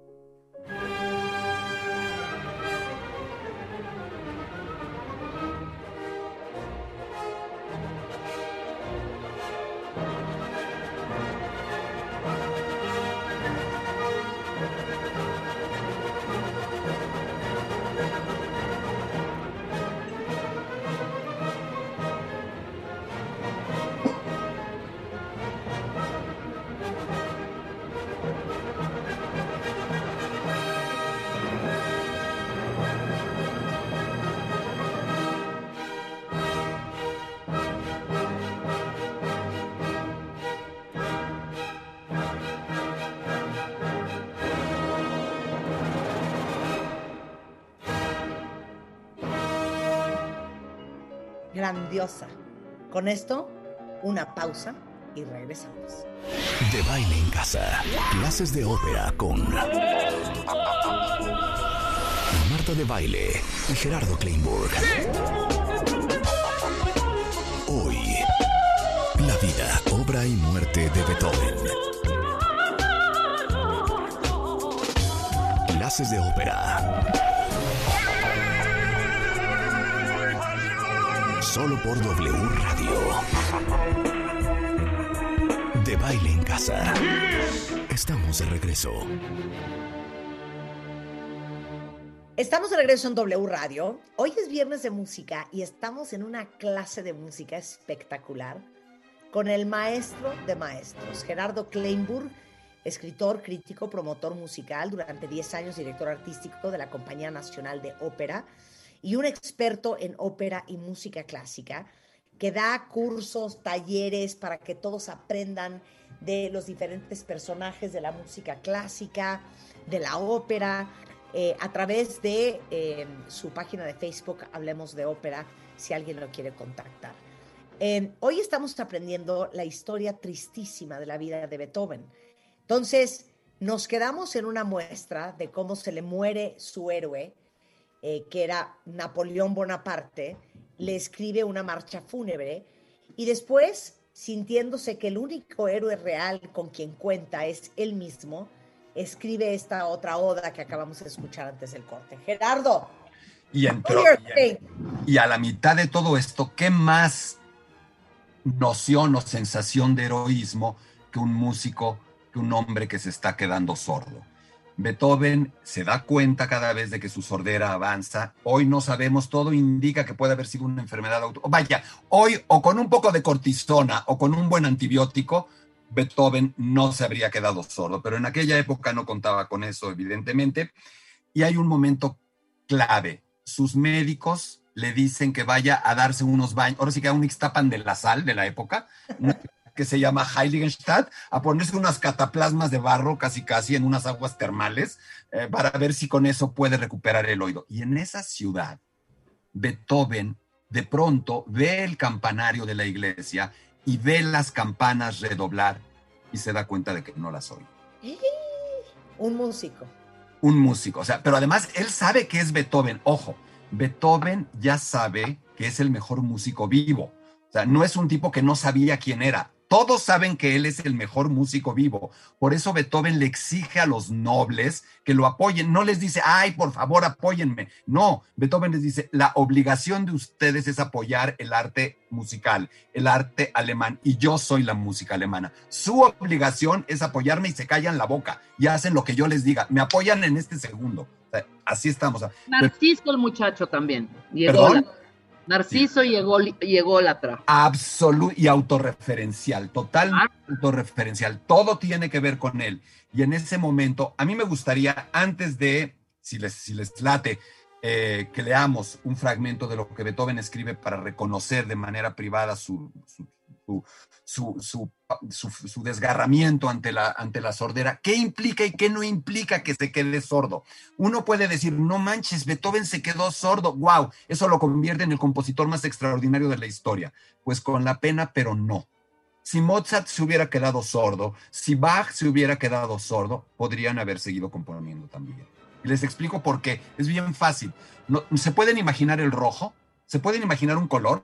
Sí, claro. ¿Te puedes imaginar un olor? ¿Te puedes imaginar a qué huele las fresas o el chocolate? Sí, ¿no?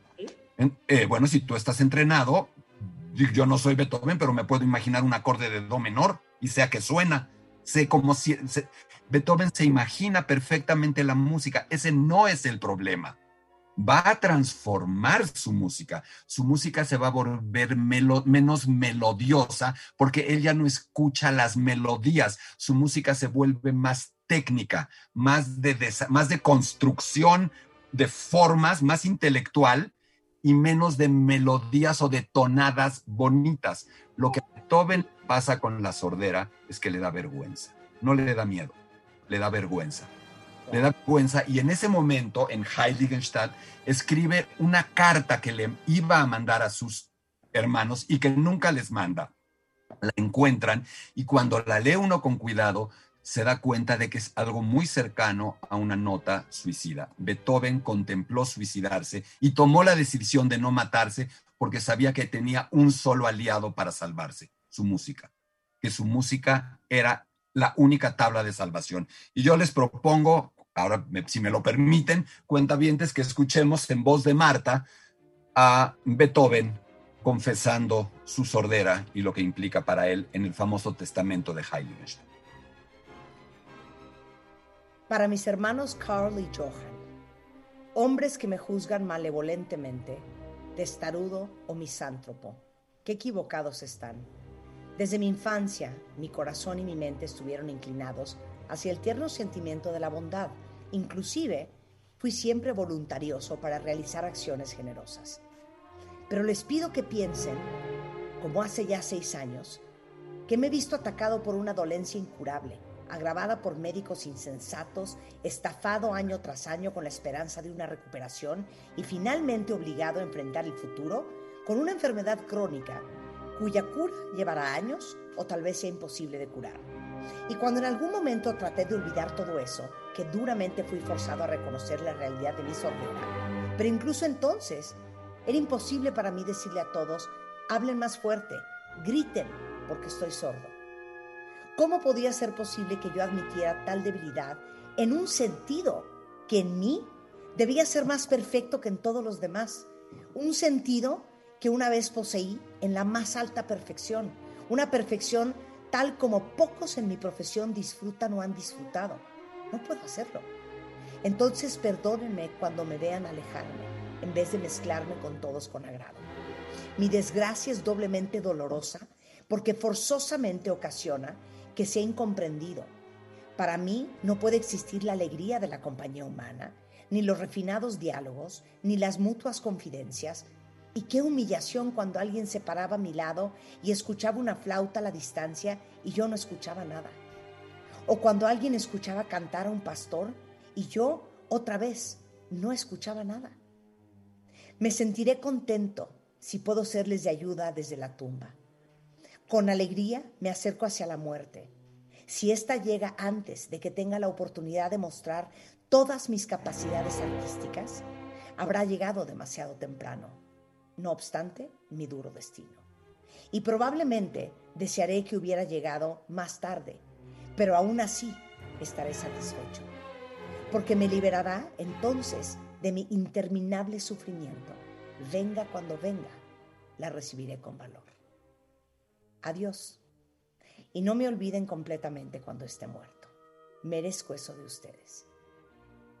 Y ya que he pensado en vidas tantas veces acerca de cómo hacerlos felices, sean Ludwig van Beethoven, octubre 6, 1802. ¡Wow! muy bien leído, Marta. Me quiero matar. Es duro. Qué triste. Es duro y... eh, O sea, como dirían en México, en casa de jabonero el que no cae resbala y al que no lo empujan. Estamos hablando de una historia, de una historia durísima, no que otros compositores, no que otros artistas no la hayan tenido, eh, pero lo que eh, hace Beethoven, que hemos comentado ya varias veces, es mostrarlo en su música. Y eso tiene un nombre. Eso tiene un nombre eh, que en, en el arte llamamos romanticismo. Es decir, Beethoven está inaugurando la escuela o la tendencia romántica. Es decir, Ah, ok, es decir, es decir, el romanticismo. ¿Qué quiere decir el romanticismo? Esta parte es clase. No es el romanticismo no quiere decir hablar de cosas románticas. Eso no es romanticismo en el arte. O sea, eso es una, es una noción equivocada. Romanticismo es un periodo del arte, fundamentalmente del siglo XIX, en el que el artista se pone en el centro de su obra de arte, en el centro de su pintura, en el centro de su literatura, en el centro de su música. Y de nuevo, Beethoven inventa eso. Y en la carta, en la carta que de verdad, de verdad, Marta, sí creo que con eh, la manera en la que lo leíste y con la música de Beethoven se volvió, se volvió muy estrujante, al menos para mí. Me parece que estamos hablando de esta nueva manera de entender el arte y es el romanticismo. Mucha gente lo niega, otros lo afirman, es una discusión. Yo soy de la idea de que Beethoven es el gran precursor del romanticismo o acaso el primer romántico. Y hay un punto, finalmente, esta no es clase de ópera porque no hemos hablado todavía de ópera. Pregunta, ¿Beethoven escribió una ópera? Sí. ¿Cuántas? Una. ¿Es buena? No. ¿Cómo se llama? ¿Fidelio o el amor conyugal? ¿Por qué no es buena? Porque Beethoven, los grandes compositores de ópera, lo que hacen es escribir grandes obras de teatro en música. Las grandes óperas funcionan cuando funciona como teatro, si no, no es una gran ópera. Y Beethoven, ustedes se imaginan a Beethoven como un hombre de teatro, era un hombre muy denso, era un hombre que quería siempre decir cosas muy profundas. Y Fidelio, su única ópera, se vuelve un sonoro fracaso, le escribe tres veces, cuatro veces, y se vuelve una obra que habla más bien de la eh, de valores como los de la Revolución Francesa y de, fíjense, es la historia de un prisionero político, un hombre que está encadenado en un calabozo, como él vivía encadenado en el sótano de la casa de su papá, y que es liberado por una mujer, por el amor. Estamos hablando de Beethoven fantaseando, idealizando la llegada de una mujer a su vida que lo pueda liberar. Ok, ¿puedo abrir un corchete, profesor? Por favor. Tengo tres preguntas. Vengan. Que me las puede contestar las dos primeras rápido y la tercera puede usted extenderse. Con mucho gusto. La primera pregunta es, ¿se queda sordo a qué edad? Más, a ver, los primeros síntomas de sordera son a los 29 años, más o menos hacia 1700, a los 28, hacia 1798. Ahí empieza a tener problemas y no es una sordera súbita, es una sordera gradual. Sabemos que la última sinfonía que oyó medianamente bien fue la tercera y escribió nueve. La primera sinfonía la oyó tanto como la puede escuchar tu sillón. No oye absolutamente nada. Es gradual y además es una buena pregunta porque la respuesta puede dejarnos saber algunas cosas. No pierde todo el registro de golpe, empieza a perder algunas notas agudas y algunos sonidos graves. Entonces, ¿qué empieza a pasar con la música de Beethoven? La música de Beethoven, conforme él se empieza a volver más sordo y más sordo y más sordo, se vuelve más bombástica. Es como si Beethoven le pidiera a los instrumentos, a la orquesta, sonar más fuerte. ¿Para qué? Para poderla oír. Y de pronto Beethoven empieza a explorar zonas más agudas del piano, de los instrumentos, y zonas más graves. ¿Por qué? Porque no oye, está buscando notas más agudas o notas más graves para ver si puede oír. Ok. El verdadero tema de la sordera de Beethoven es cómo se, a ver si eh, termino con, diciéndote esto, la sordera de Beethoven, valga, valga el término, se escucha en su música. Tú te das cuenta en su música que él ya no está oyendo bien por cómo escribe. Ok, ahorita ponemos un antes de que se quede sordo y después. Eh, pero tengo otra pregunta, profesor. Mi Diga pregunta usted. es, ¿médicamente hoy se sabe qué habrá tenido en el oído o por qué lo No. perdió?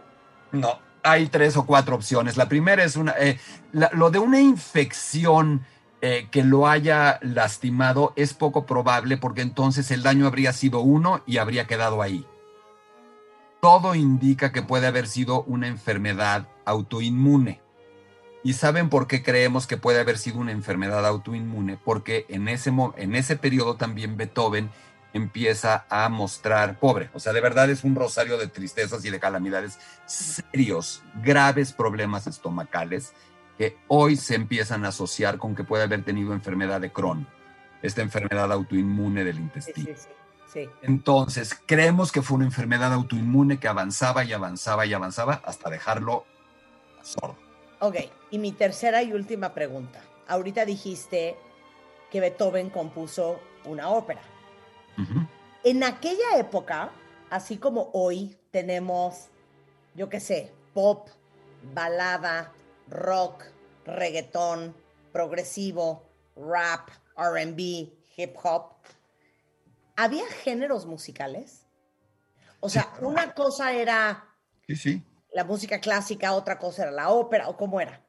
Totalmente. No de esta. A ver, es una pregunta. eh, generalmente dice uno que cuando, cuando uno dice es que es una muy buena pregunta, es que sigue una mala respuesta. Es una buena pregunta, espero que no siga una mala respuesta. A ver, dentro de la llamada música de concierto o la música no popular, existían distintos géneros. Por supuesto, el teatro musical, la ópera con distintas variantes. En algunos lugares también había zarzuela, es decir, mitad hablado, mitad cantado. En otros lugares era todo cantado. En Inglaterra empiezan a hacer tu, tu idolatrado Händel del que hablaste, empieza a hacer unas cosas que se llaman ballad opera, en donde es parcialmente hablado, parcialmente cantado, con pedazos de música popular, con danzas. Es decir, es la abuelita de la comedia musical. Entonces, tenemos ese apartado. Luego tenemos la música sinfónica, la que hace toda una orquesta, que puede ser una sinfonía, que puede ser un concierto.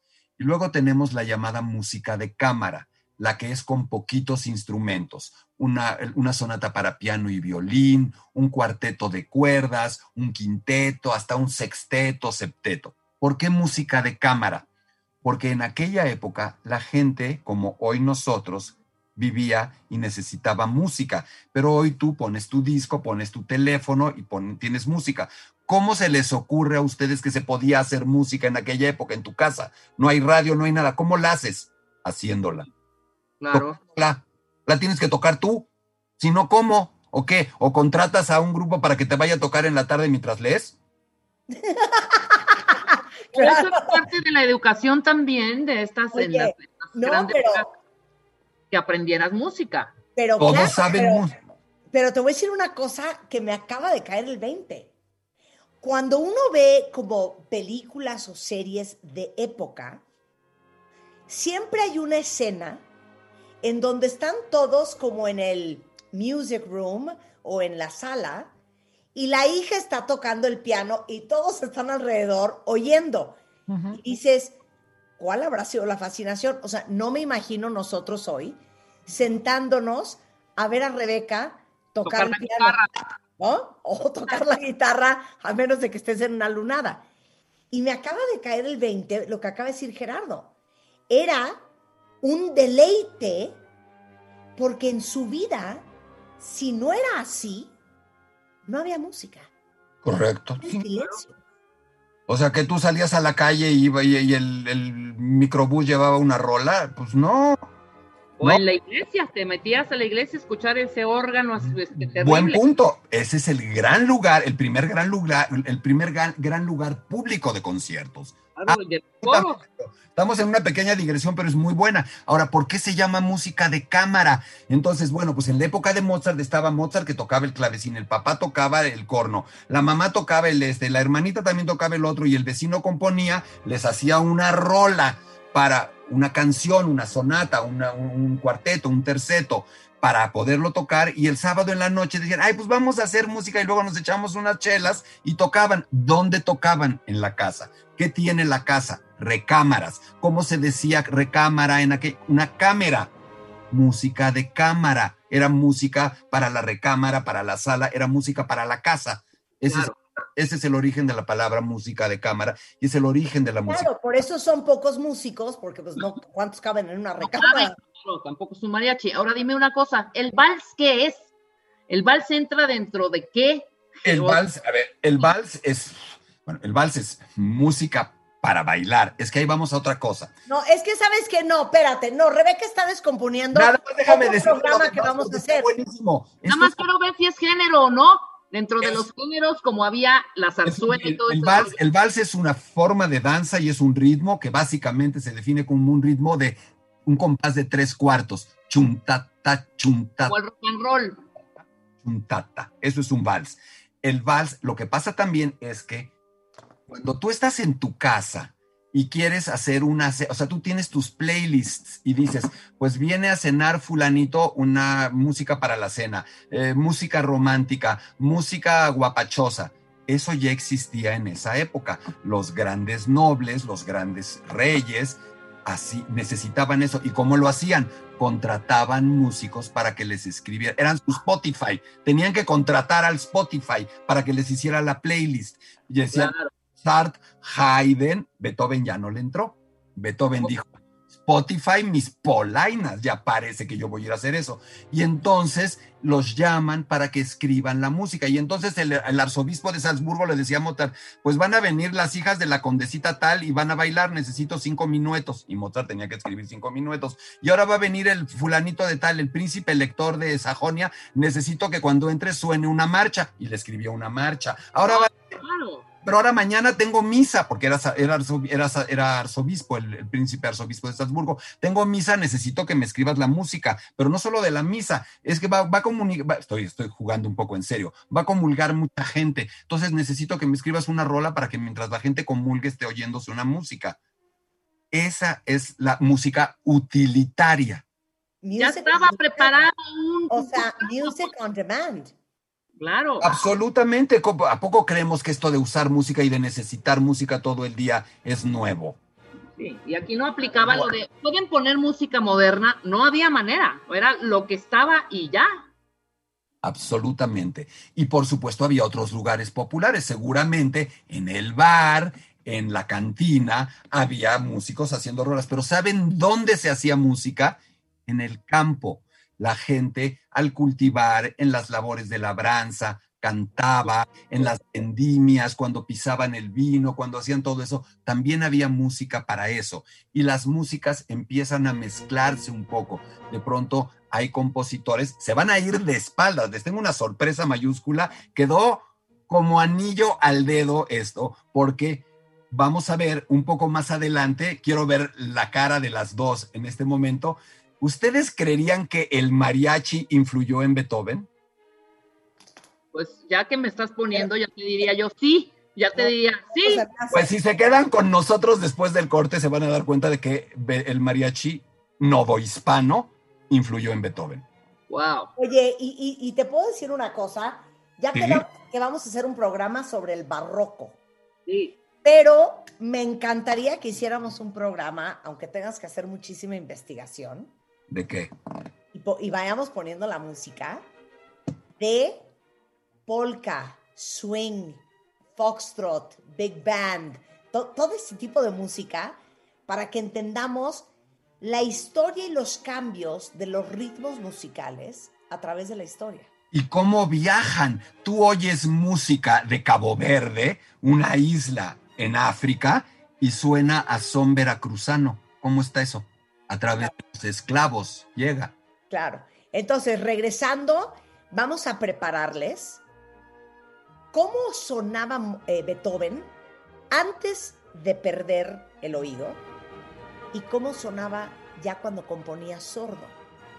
Y después, la influencia del mariachi hispano en Beethoven con Gerardo Kleinburg. No se vaya. De baile en casa. Clases de ópera con De Baile y Gerardo Kleinburg. Hoy, la vida, obra y muerte de Beethoven. Clases de ópera. Solo por W Radio. De baile en casa. Estamos de regreso. Estamos de regreso en W Radio, entrando a la tercera hora del programa y creo que cuando te gusta la música, es un placer aprender de todo tipo de música, desde la historia del rhythm and blues, pero la ópera, pero el rock progresivo, pero la música clásica. Y si la música no te interesa, aunque sea por cultura general, porque hay que saber de todo, un poquito, pero de todo. Y hoy nos están dando una clase espectacular sobre Beethoven, el gran maestro Gerardo Kleinburg, especialista en música clásica, eh, maestro en el tema de la ópera. Y déjenme decirles que para todos los interesados, Gerardo constantemente da cursos, talleres online para que todos ustedes puedan aprender de los grandes músicos de la historia. Si lo siguen en Facebook, es Hablemos de Ópera, en YouTube es Gerardo Kleinburg, eh, G. Kleinburg en Twitter. Y decías que tienes grabados muchas clases, ¿no? Muchos cursos. Y por ejemplo, el curso, este, esto que estamos diciendo es un, esto, esto, es una suerte de abstract del curso que tengo que se llama Beethoven y el aislamiento. Creo que se entiende por qué se llama Beethoven y el aislamiento. Son cinco sesiones de dos horas y media ahí sí con profusos ejemplos de video, de audio, es esto desarrollado todavía más ampliamente. Eso lo tenemos ahí, si nos quieren, digo, también pueden escribirme, hablemos de ópera 1 arroba gmail.com y ahí está, hay muchos cursos. y los que vienen en, en, en, vivo y pronto, en vivo digitales y pronto en vivo presenciales, espero. Ahorita nos dices todos, ¿no? Venga, pero el, el contraste. Entonces explica. A ver, eh, comentaba Marta antes del, antes del corte la idea de ver si podemos representar el Beethoven previo a la sordera y el Beethoven posterior a la sordera. Creo que la música de Beethoven habla por sí sola, no creo que tengamos que glosarlo. Si te parece, Rulo, vamos a oír un fragmento de Beethoven con plena audición y un fragmento de Beethoven con muy poca audición.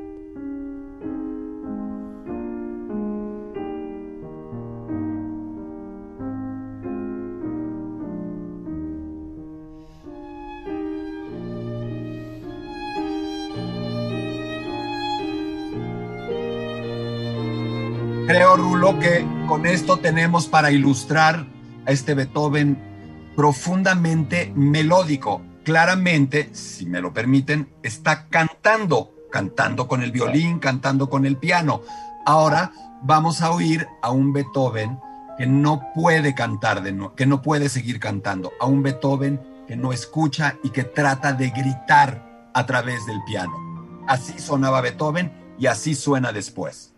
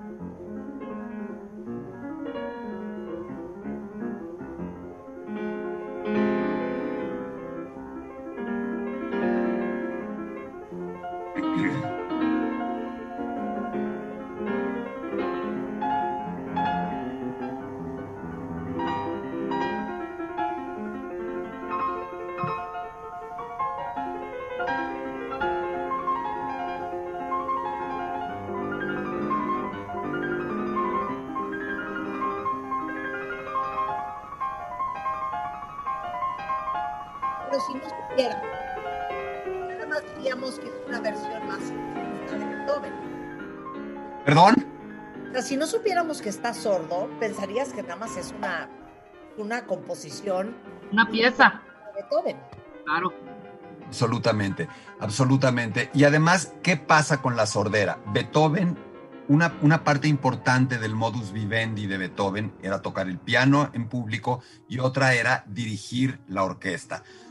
Tocar el piano ya se complica mucho con sordera, porque el pianista tiene que, más allá de lo que siente al pulsar el instrumento, escucha a qué suena y gradúa el sonido que produce a partir de lo que escucha. En el momento en el que no escuchas tienes problemas muy fuertes, pero ahora imagínense un director de orquesta que no oye. ¿Y qué le pasaba a Beethoven? Que se empeña en seguir dirigiendo y cada vez es más difícil porque incluso empieza a hacer el ridículo. De pronto Beethoven está distraído, no está viendo a algún grupo de instrumentos, da una entrada y no suena nada, porque todavía no es el momento. Poco a poco esta actividad pública de Beethoven empieza a verse cada vez más dificultada. Beethoven se enoja, no lo acepta y poco a poco tiene que empezar a desaparecer de ahí. Vamos a, cuando hablemos de la novena sinfonía, vamos a ver hasta qué niveles de desgarramiento va a llegar eso.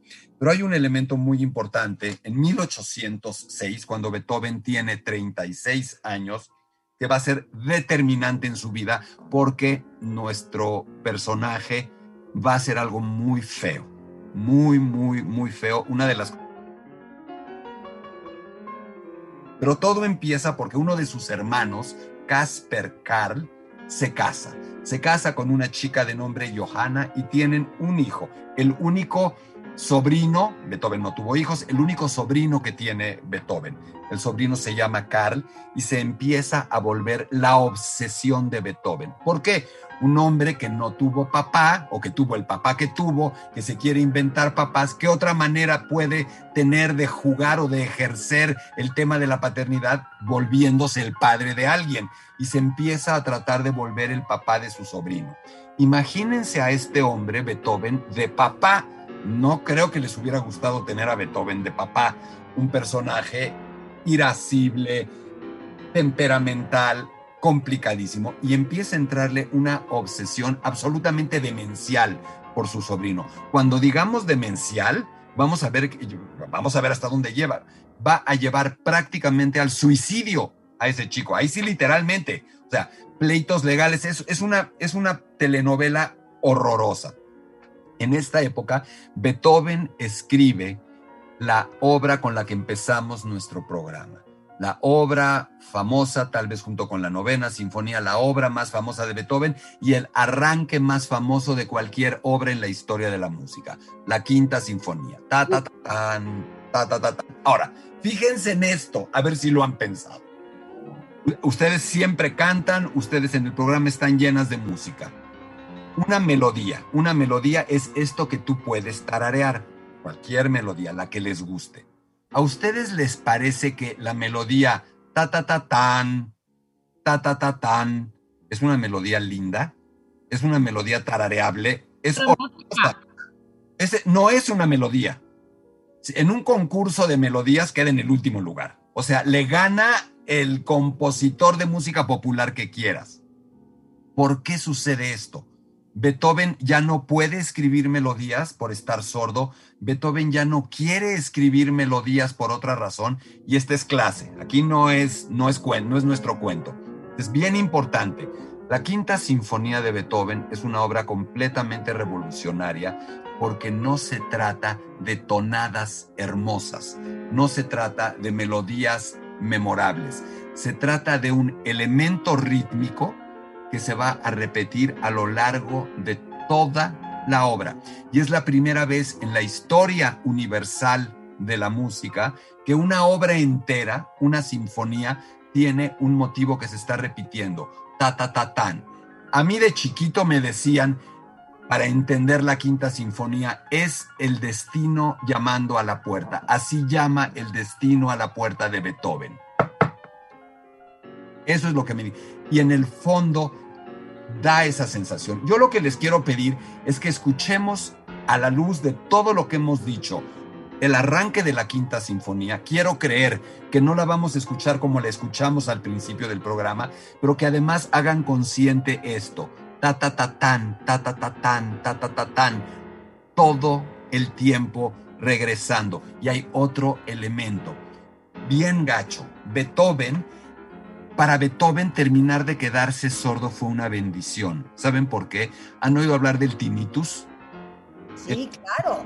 Hemos hablado en el programa del tema, pero muchísimas veces, claro. Y estamos de acuerdo en que puede ser un elemento casi de locura, que te puede, te puede llevar a volverte loco. Pero les recuerdo lo que es el tinnitus, cuentavientes. La gente que tiene un zumbido permanente, un ruido permanente en el oído. Tal cual.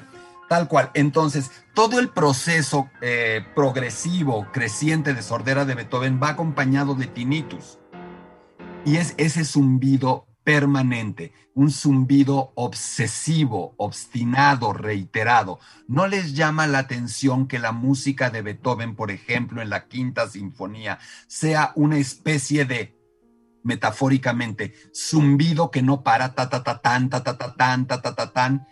Es claramente eso que Beethoven está sintiendo, eso que Beethoven está escuchando, convertido en música. Y las invito, los invito ahora a escuchar un minuto, dos minutos, un minuto y pico de la quinta sinfonía de Beethoven entendiendo, uno, la desesperación de ese hombre, dos, la sensación de que no puede evitar su destino, de que haga lo que haga, le cae el alcoholismo, le cae la violencia, le cae, es decir, todo todo lo desafortunado, la mala fortuna lo persigue. Tres, el tinnitus, el zumbido. Cuatro, ya no puede escribir melodías hermosas y escribe estos fragmentos cortos rítmicos. Les puedo asegurar que a la luz de estos comentarios, lo que Rulo nos va a poner ahora suena completamente distinto. Quinta Sinfonía en Do menor de Beethoven.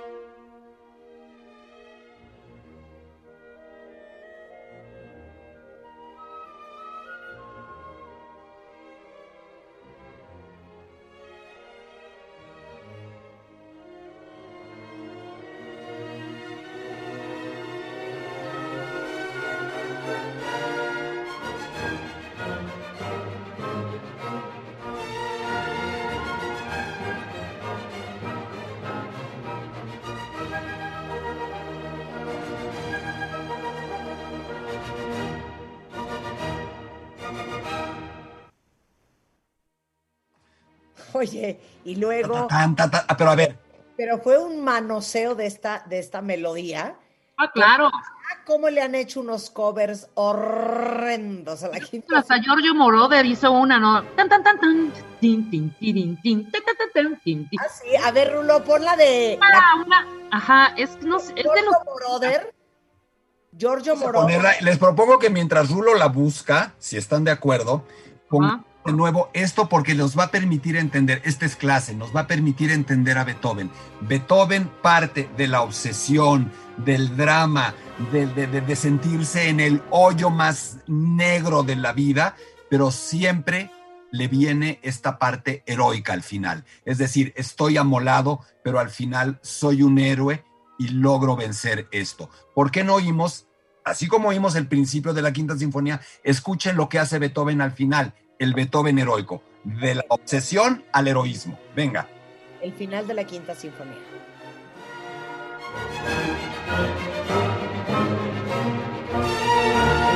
Volvimos a poner el principio.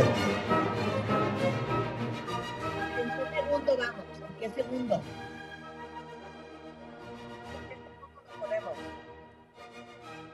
Gerardo.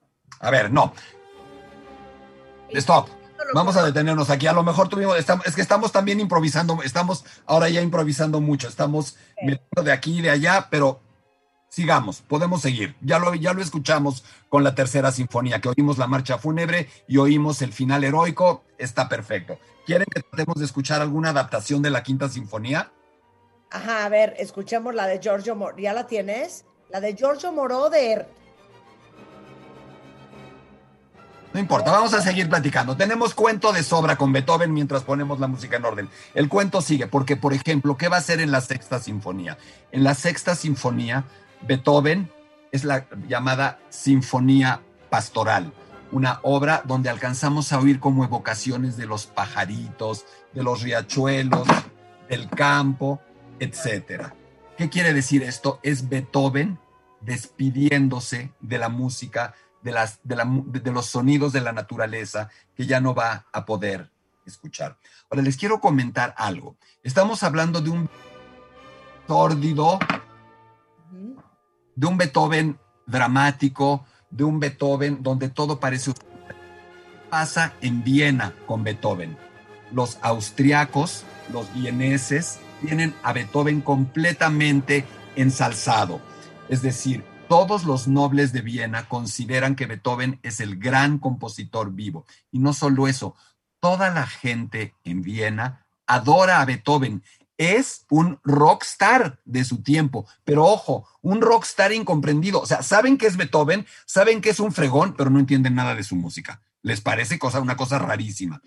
Imagínense hasta qué punto la gente en Viena ama a Beethoven, que los nobles de todo Viena se reúnen para hacerle una beca especial.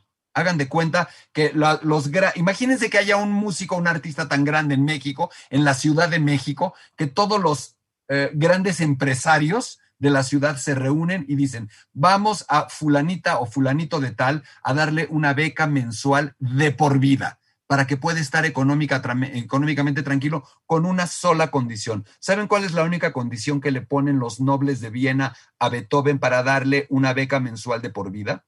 Que nunca deje la ciudad, que nunca se vaya a vivir a otra ciudad, que los vieneses siempre puedan decir, Beethoven es nuestro compositor. Claro, claro. A ver, ya, encontramos una versión horrenda de la Quinta Sinfonía. De a ver, venga. Pero este no es Moró de Rebeca, es de Walter Murphy. Por eso, venía en la, me equivoqué, venía en la película de Fiebre de Sábado por la Noche, de John Travolta. A ver, venga. A ver. A lo mejor no es tan mal, a ver. Esta es la de Walter Murphy.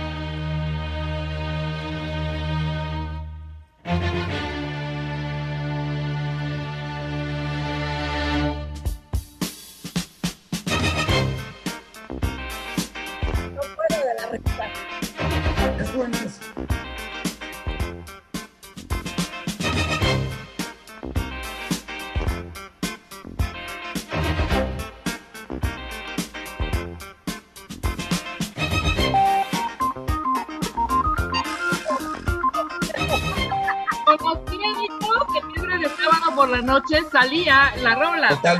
Oigan, pero yo no estoy de acuerdo. A mí me parece muy, me, parece muy buena. No pasa nada. A ver.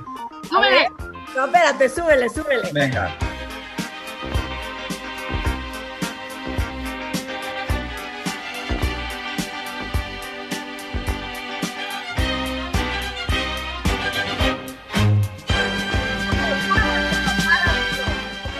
Ahora pon la original otra vez. Pon la original otra vez. Alguien cruel diría que Beethoven, por lo, por, lo menos no lo ha. Claro. Esto es Walter Murphy, 1976, ¿ok? Esto es Beethoven, ¿y qué año es la Quinta Sinfonía? Aproximadamente 1807, 6. Ok, venga.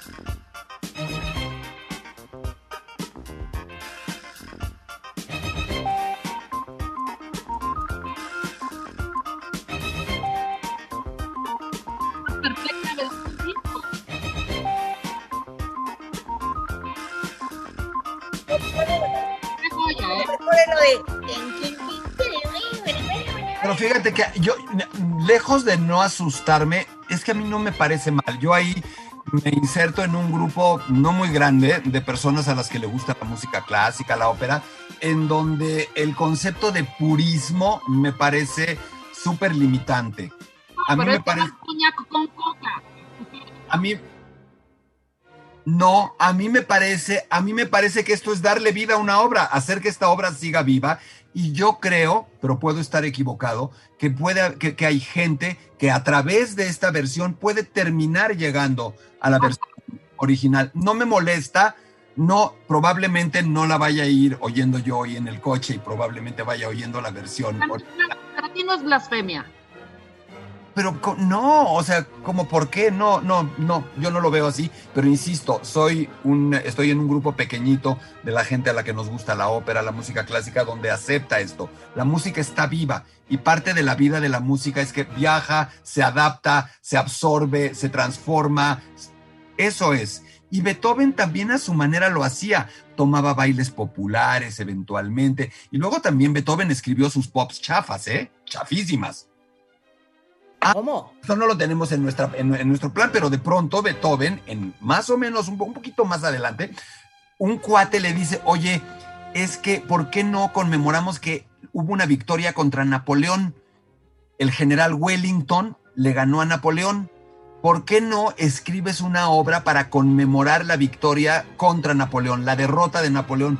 Y Beethoven escribe la famosa Batalla de Wellington, que es una obra, ni siquiera la tenemos preparada, es una de las obras más chafas de Beethoven y se vuelve un pop, un hit y, logra mucha lana. Así es que Beethoven mismo hizo cosas así, así es que relajados con el purismo, si Beethoven, que era bastante poco flexible, hizo eso, no pasa nada. Ok, regresando del corte, por favor, la que es Sinfonía para Elmira, Edith, o cómo se llama la mujer. ¿Para Elisa? Elisa. es una obrita de piano. Vamos a hablar esa. Y obviamente vamos a hablar de la sexta sinfonía, que es la pastoral. El himno a la alegría, ¿qué dice? Sí. Todo eso regresando con Gerardo Kleinburg hoy, que le dedicamos tres horas bien merecidas a Beethoven. De baile en casa, clases de ópera con Marta de Baile y Gerardo Kleinburg.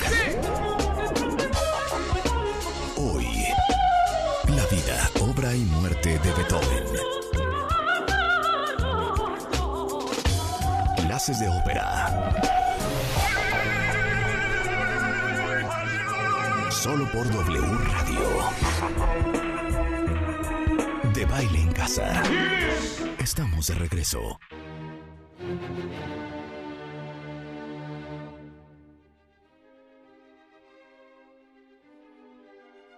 Estamos de regreso en W Radio, ya en la última media hora le hemos dedicado todo el programa a hablar de Beethoven y hemos tomado una clase intensiva increíble que pueden rescatar en podcast con Gerardo Kleinburg y ahorita les vamos a decir dónde pueden tomar cursos de ópera y de música clásica para que aprendan más de la historia de la música con Gerardo.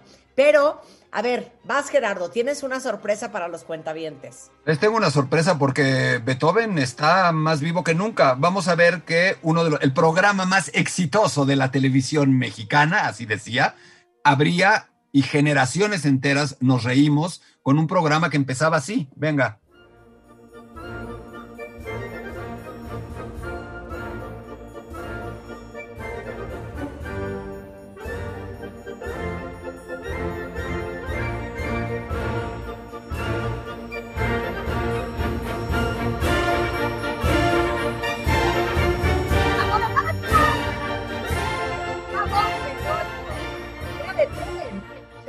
El Chavo del Ocho pasa a ser una obra de Beethoven. Claro. Oye, yo te tengo una pregunta. Dime. ¿Por qué esta canción, esta fiesta, que me parece tan cursi, tan famosa? Suéltala, Rulo.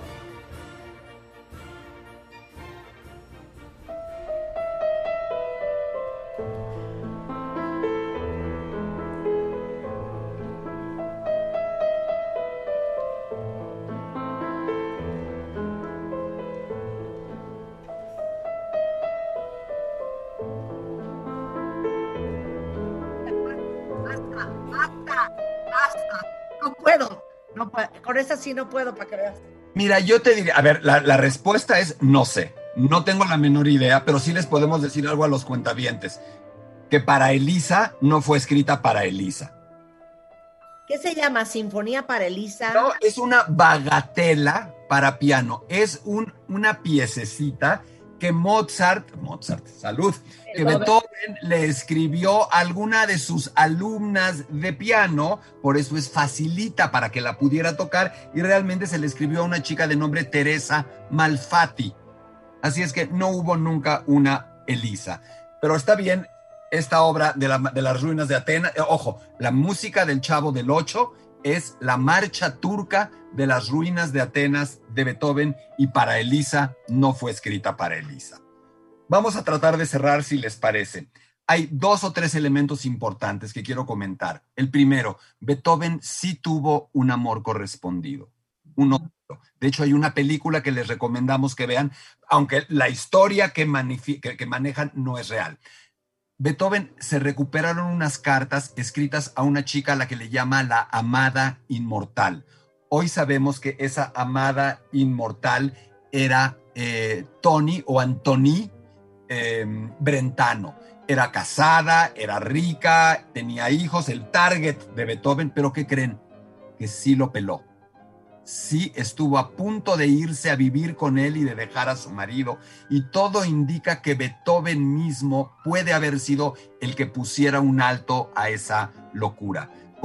Imagínense a Beethoven ya escribiendo en cuadernos las conversaciones con una corneta de metal en la oreja para como, una trompeta para poder escuchar desaseado eh, todo lo que puede ser este cuadro de Beethoven, pero Tony Brentano absolutamente enamorada del genio, enamorada de ese hombre a través de su música. Beethoven nunca se repuso de la ruptura con la llamada amada inmortal y eh, en un rato, eh, Marta, Rebeca, ponemos fragmentos en, las redes sociales de la carta de, de las cartas de Beethoven a la amada inmortal, porque en este momento ya no tendríamos mucho tiempo para leerlas, pero esto marca el principio del final para Beethoven. Después de la ruptura con la amada inmortal, todo es de bajada, todo es enfermedad, todo es dolor y todo es el enloquecimiento con su sobrino. Pero un elemento más de esta parte colorida o pintoresca de Beethoven. En la séptima sinfonía de Beethoven,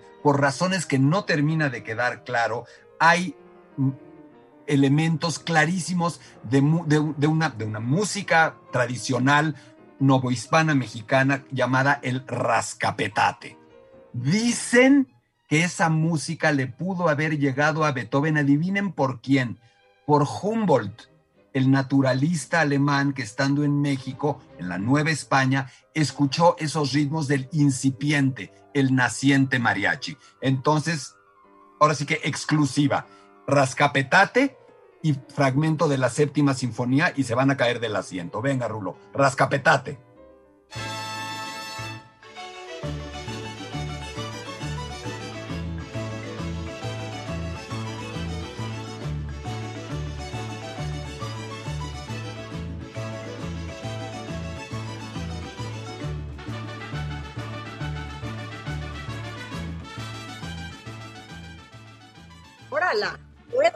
Y ahora, Beethoven. Venga, Beethoven.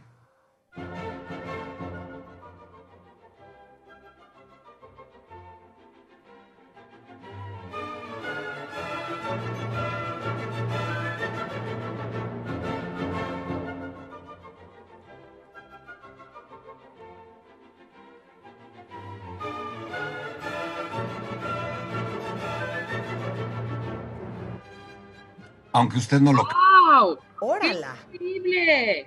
Increíble. ¿Por qué? Tampoco sé. Hay muchas teorías. No sabemos, pero no es una coincidencia. Es impresionante. Así es que con, esta le pueden poner el pie a cualquier experto. ¿En dónde, ¿En dónde hay influencia del mariachi novohispano en Beethoven? En la séptima sinfonía. Sorprendente, ¿no? Sí, totalmente. Sí. No tengo idea por qué. Y además Beethoven guapachoso, como que no es el cuadro, ¿verdad? No, no, no, casa Beethoven guapachoso con esto. O sea, no cuadra. En absoluto. Pero ¿cómo, cómo, cómo, cómo, qué son? ¿Puedes explicar algunas de estas teorías para ver si alguna nos hace sentido? La única que tiene algún sentido es que Humboldt, cuando estaba en la, Nueva España, se quería, quería mostrarle a los europeos todo lo que había aquí: la vegetación, la cultura, el idioma, la música, y que a partir de esto puede haberle llegado la música a Beethoven. Coincidencia no es, pero no se sabe, ¿eh? de verdad no se sabe. No, sabemos claramente. Lo que sí sabemos es que el cuento que estamos terminando, nuestro cuento de Beethoven, se descompone de muy fea manera. Beethoven está cada vez más enfermo, Beethoven ya no oye y entra en una obsesión demencial con el sobrino. Pero cuando digo demencial, es que pierde el control, quiere tener la patria potestad del hijo cuando es de su, de, su cuñada. El el hermano que ha muerto, en el testamento dice que le pide a Beethoven que ayude, pero Beethoven se queda con el hijo, con, con, el hijo de su hermano, se lo lleva a vivir a su casa, empiezan juicios terribles contra la cuñada, la acusa de prostitución y luego Beethoven enloquece de tal manera que se empieza a creer que es el padre biológico de su sobrino. ¡Wow! ¿Cómo? Porque entonces la única solución es que, que podemos decir es que de verdad la esposa de su hermano era prostituta y que él recurrió a esa prostituta y que por eso nació él. O sea, está un poco twisted, ¿no? Está un poco Pero, pero, pero es totalmente cierto. Vienen estos pleitos ante, ante, en, en juicios Ahí, por ejemplo, se sabe que el Van Beethoven no es noble como Beethoven quería hacer ver, era un poco mitómano. Estamos ya en un momento donde no sabemos qué pasa en la cabeza de Beethoven. Estamos perdiéndolo, definitivamente estamos perdiéndolo. Logra arrebatarle al hijo a, la cuñada, lo manda a un internado, prohíbe que la cuñada vaya, la cuñada se tiene que disfrazar de hombre para poder ir a ver a su propio hijo. Finalmente el hijo del sobrino de Beethoven, enloquecido por la presión de Beethoven, va, agarra una pistola, se sube a un cerro y se intenta dar un balazo en la cabeza. No le atina, se rasgan, se, se raspa nada más la cabeza y Beethoven entiende que de verdad ha ido demasiado lejos. Le devuelve el sobrino a la hermana y Beethoven queda ya en un estado mental, en un estado emocional deshecho, con Crohn, probablemente con envenenamiento de plomo, con los rizos. Después de muerto Beethoven le quitaron muchísimos rizos de pelo para, como reliquia para guardarlos. Y en los años 80 del siglo XX le hicieron análisis de laboratorio al pelo de Beethoven y se llevaron una sorpresa una concentración de plomo altísima. Y eso puede haber tenido parte de repercusión en su estado mental. Beethoven iba bajando su nivel de vida, las tuberías eran malas, parece que el plomo estaba ahí y algo más. Bebía muchísimo y para fortificar el vino chafa le ponían plomo al vino para que pegara más. Entonces Beethoven, el cuadro ya es todo mal, diarrea permanente, colapso hepático total. Cirrosis pero dicen que no era hepática. Sí, cirrosis, sin duda, que, no era hepática, que no era alcohólica, que podía haber sido otro tipo de cirrosis. Beethoven bebía alrededor de una botella y media diaria de vino al día. ¿Es como alcohólico? No sé. Es una pregunta difícil, pero sabemos que tiene Crohn o algo parecido, su estómago deshecho. Sabemos que no oye absolutamente nada. Sabemos que está envenenado con plomo. Sabemos que su estómago se está llenando de agua. Le tienen que abrir el estómago para drenarle. En una de las ocasiones leí, le sacan 20 litros de agua del estómago. Y lo tenemos en ese estado. Finalmente tiene que abandonar a su sobrino y en ese final escribe la que es para muchos la obra más famosa de toda su vida, la novena sinfonía. Ahora, ¿por qué es importante? Antes de escuchar lo que todo el mundo piensa que vamos a escuchar, porque jamás en la historia de la música a un señor o a un hombre se le había ocurrido en una sinfonía poner un coro. Tú preguntabas hace un rato, Marta, lo de los géneros, y yo te había dicho, está el género de la sinfonía, solo instrumental. Las sinfonías eran obras solo para instrumentos, no para voces. Y Beethoven, en ese estado, decide incluir en el último movimiento la Oda de Schiller, que hoy llamamos Oda alegría, a la alegría. Un canto a qué?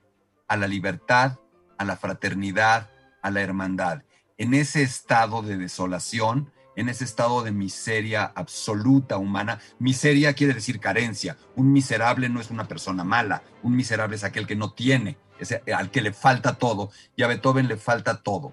Y en esa situación escribe al final de esa novena sinfonía ese fragmento que además no dice lo que nos han enseñado a cantar en español. ¿Qué dice? A ver, dímelo en alemán, a ver si tan tan. Es del poeta Schiller, ¿no? En alemán dice Freude schöner Götter funken Tochter aus Elysium, wir betreten feuertrunken himmlisch dein Heiligtum.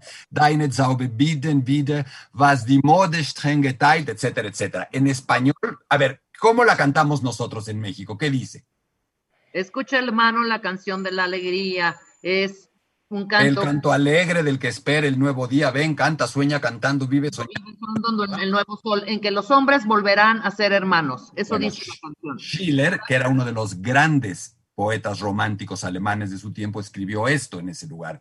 Alegría, hermoso destello de los dioses, hija del Elíseo. Ebrios de entusiasmo entramos, diosa celestial, en tu santuario. Tu hechizo une de nuevo lo que, acerba, lo que la acerba costumbre había separado. Todos los hombres vuelven a ser hermanos ahí donde tu suave ala se posa. No es exactamente lo mismo, ¿verdad? No, cero es lo mismo, cero es lo mismo. Oye, nos vamos a despedir con el himno de alegría, pero me gustaría que antes de despedir digas dónde das tus cursos, cómo pueden aprender tus cuentavientes contigo. Mira, por lo pronto tenemos un curso de verano, un curso de verano muy compacto en solo dos sesiones que se llama La Ópera Sin Miedo. Martes 3, jueves 5 de agosto, 850 pesos por dispositivo, por computadora, y es una introducción a la ópera, cómo aprender a disfrutarla, su historia, sus características, cómo perderle el miedo, etc. Y la manera de inscribirse es un WhatsApp, una llamada al 55 43 47 02 83 o un correo electrónico a hablemos de ópera 1 arroba gmail.com o a través de Messenger, un mensaje por la página de Facebook Hablemos de Ópera. El, ahora, si esto les gustó, si nuestra charla sobre Beethoven les gustó, tenemos el curso entero en video. Si nuestra charla de Tchaikovsky les gustó, tenemos el curso entero en cinco sesiones grabadas. Se los mandamos prácticamente on demand. Por ahí va. Sensacional. ¿A qué edad se muere Beethoven? A los 57 años. Se muere en 1827. El 29, muere el 26 de marzo. El 29 de marzo hacen su funeral en Viena. ¿Cuántas personas creen que salieron a la calle en Viena el día que murió Beethoven?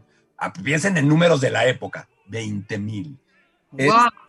Era hasta ese momento el funeral más concurrido en la historia de Viena, fue ese día, hasta ese momento. 20 mil personas salieron a despedir a este pobre hombre, y, lo, y, va en serio mi, final, a este pobre hombre que la pasó tan mal para que nosotros pudiéramos pasarla también escuchándolo. Que se sordo para que nosotros aprendiéramos a escuchar. Eso es mi resumen de Beethoven, un hombre profundamente infeliz que nos sigue dando felicidad con obras como esta. Venga la novena.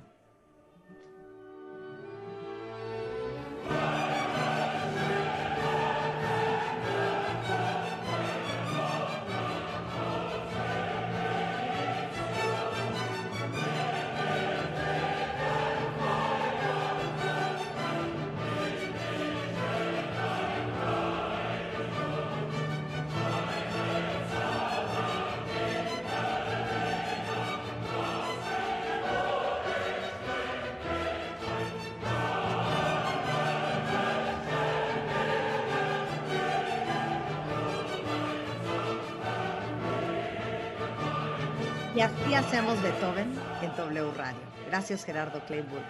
Nos vemos el lunes en punto de las 10. Gracias a ustedes.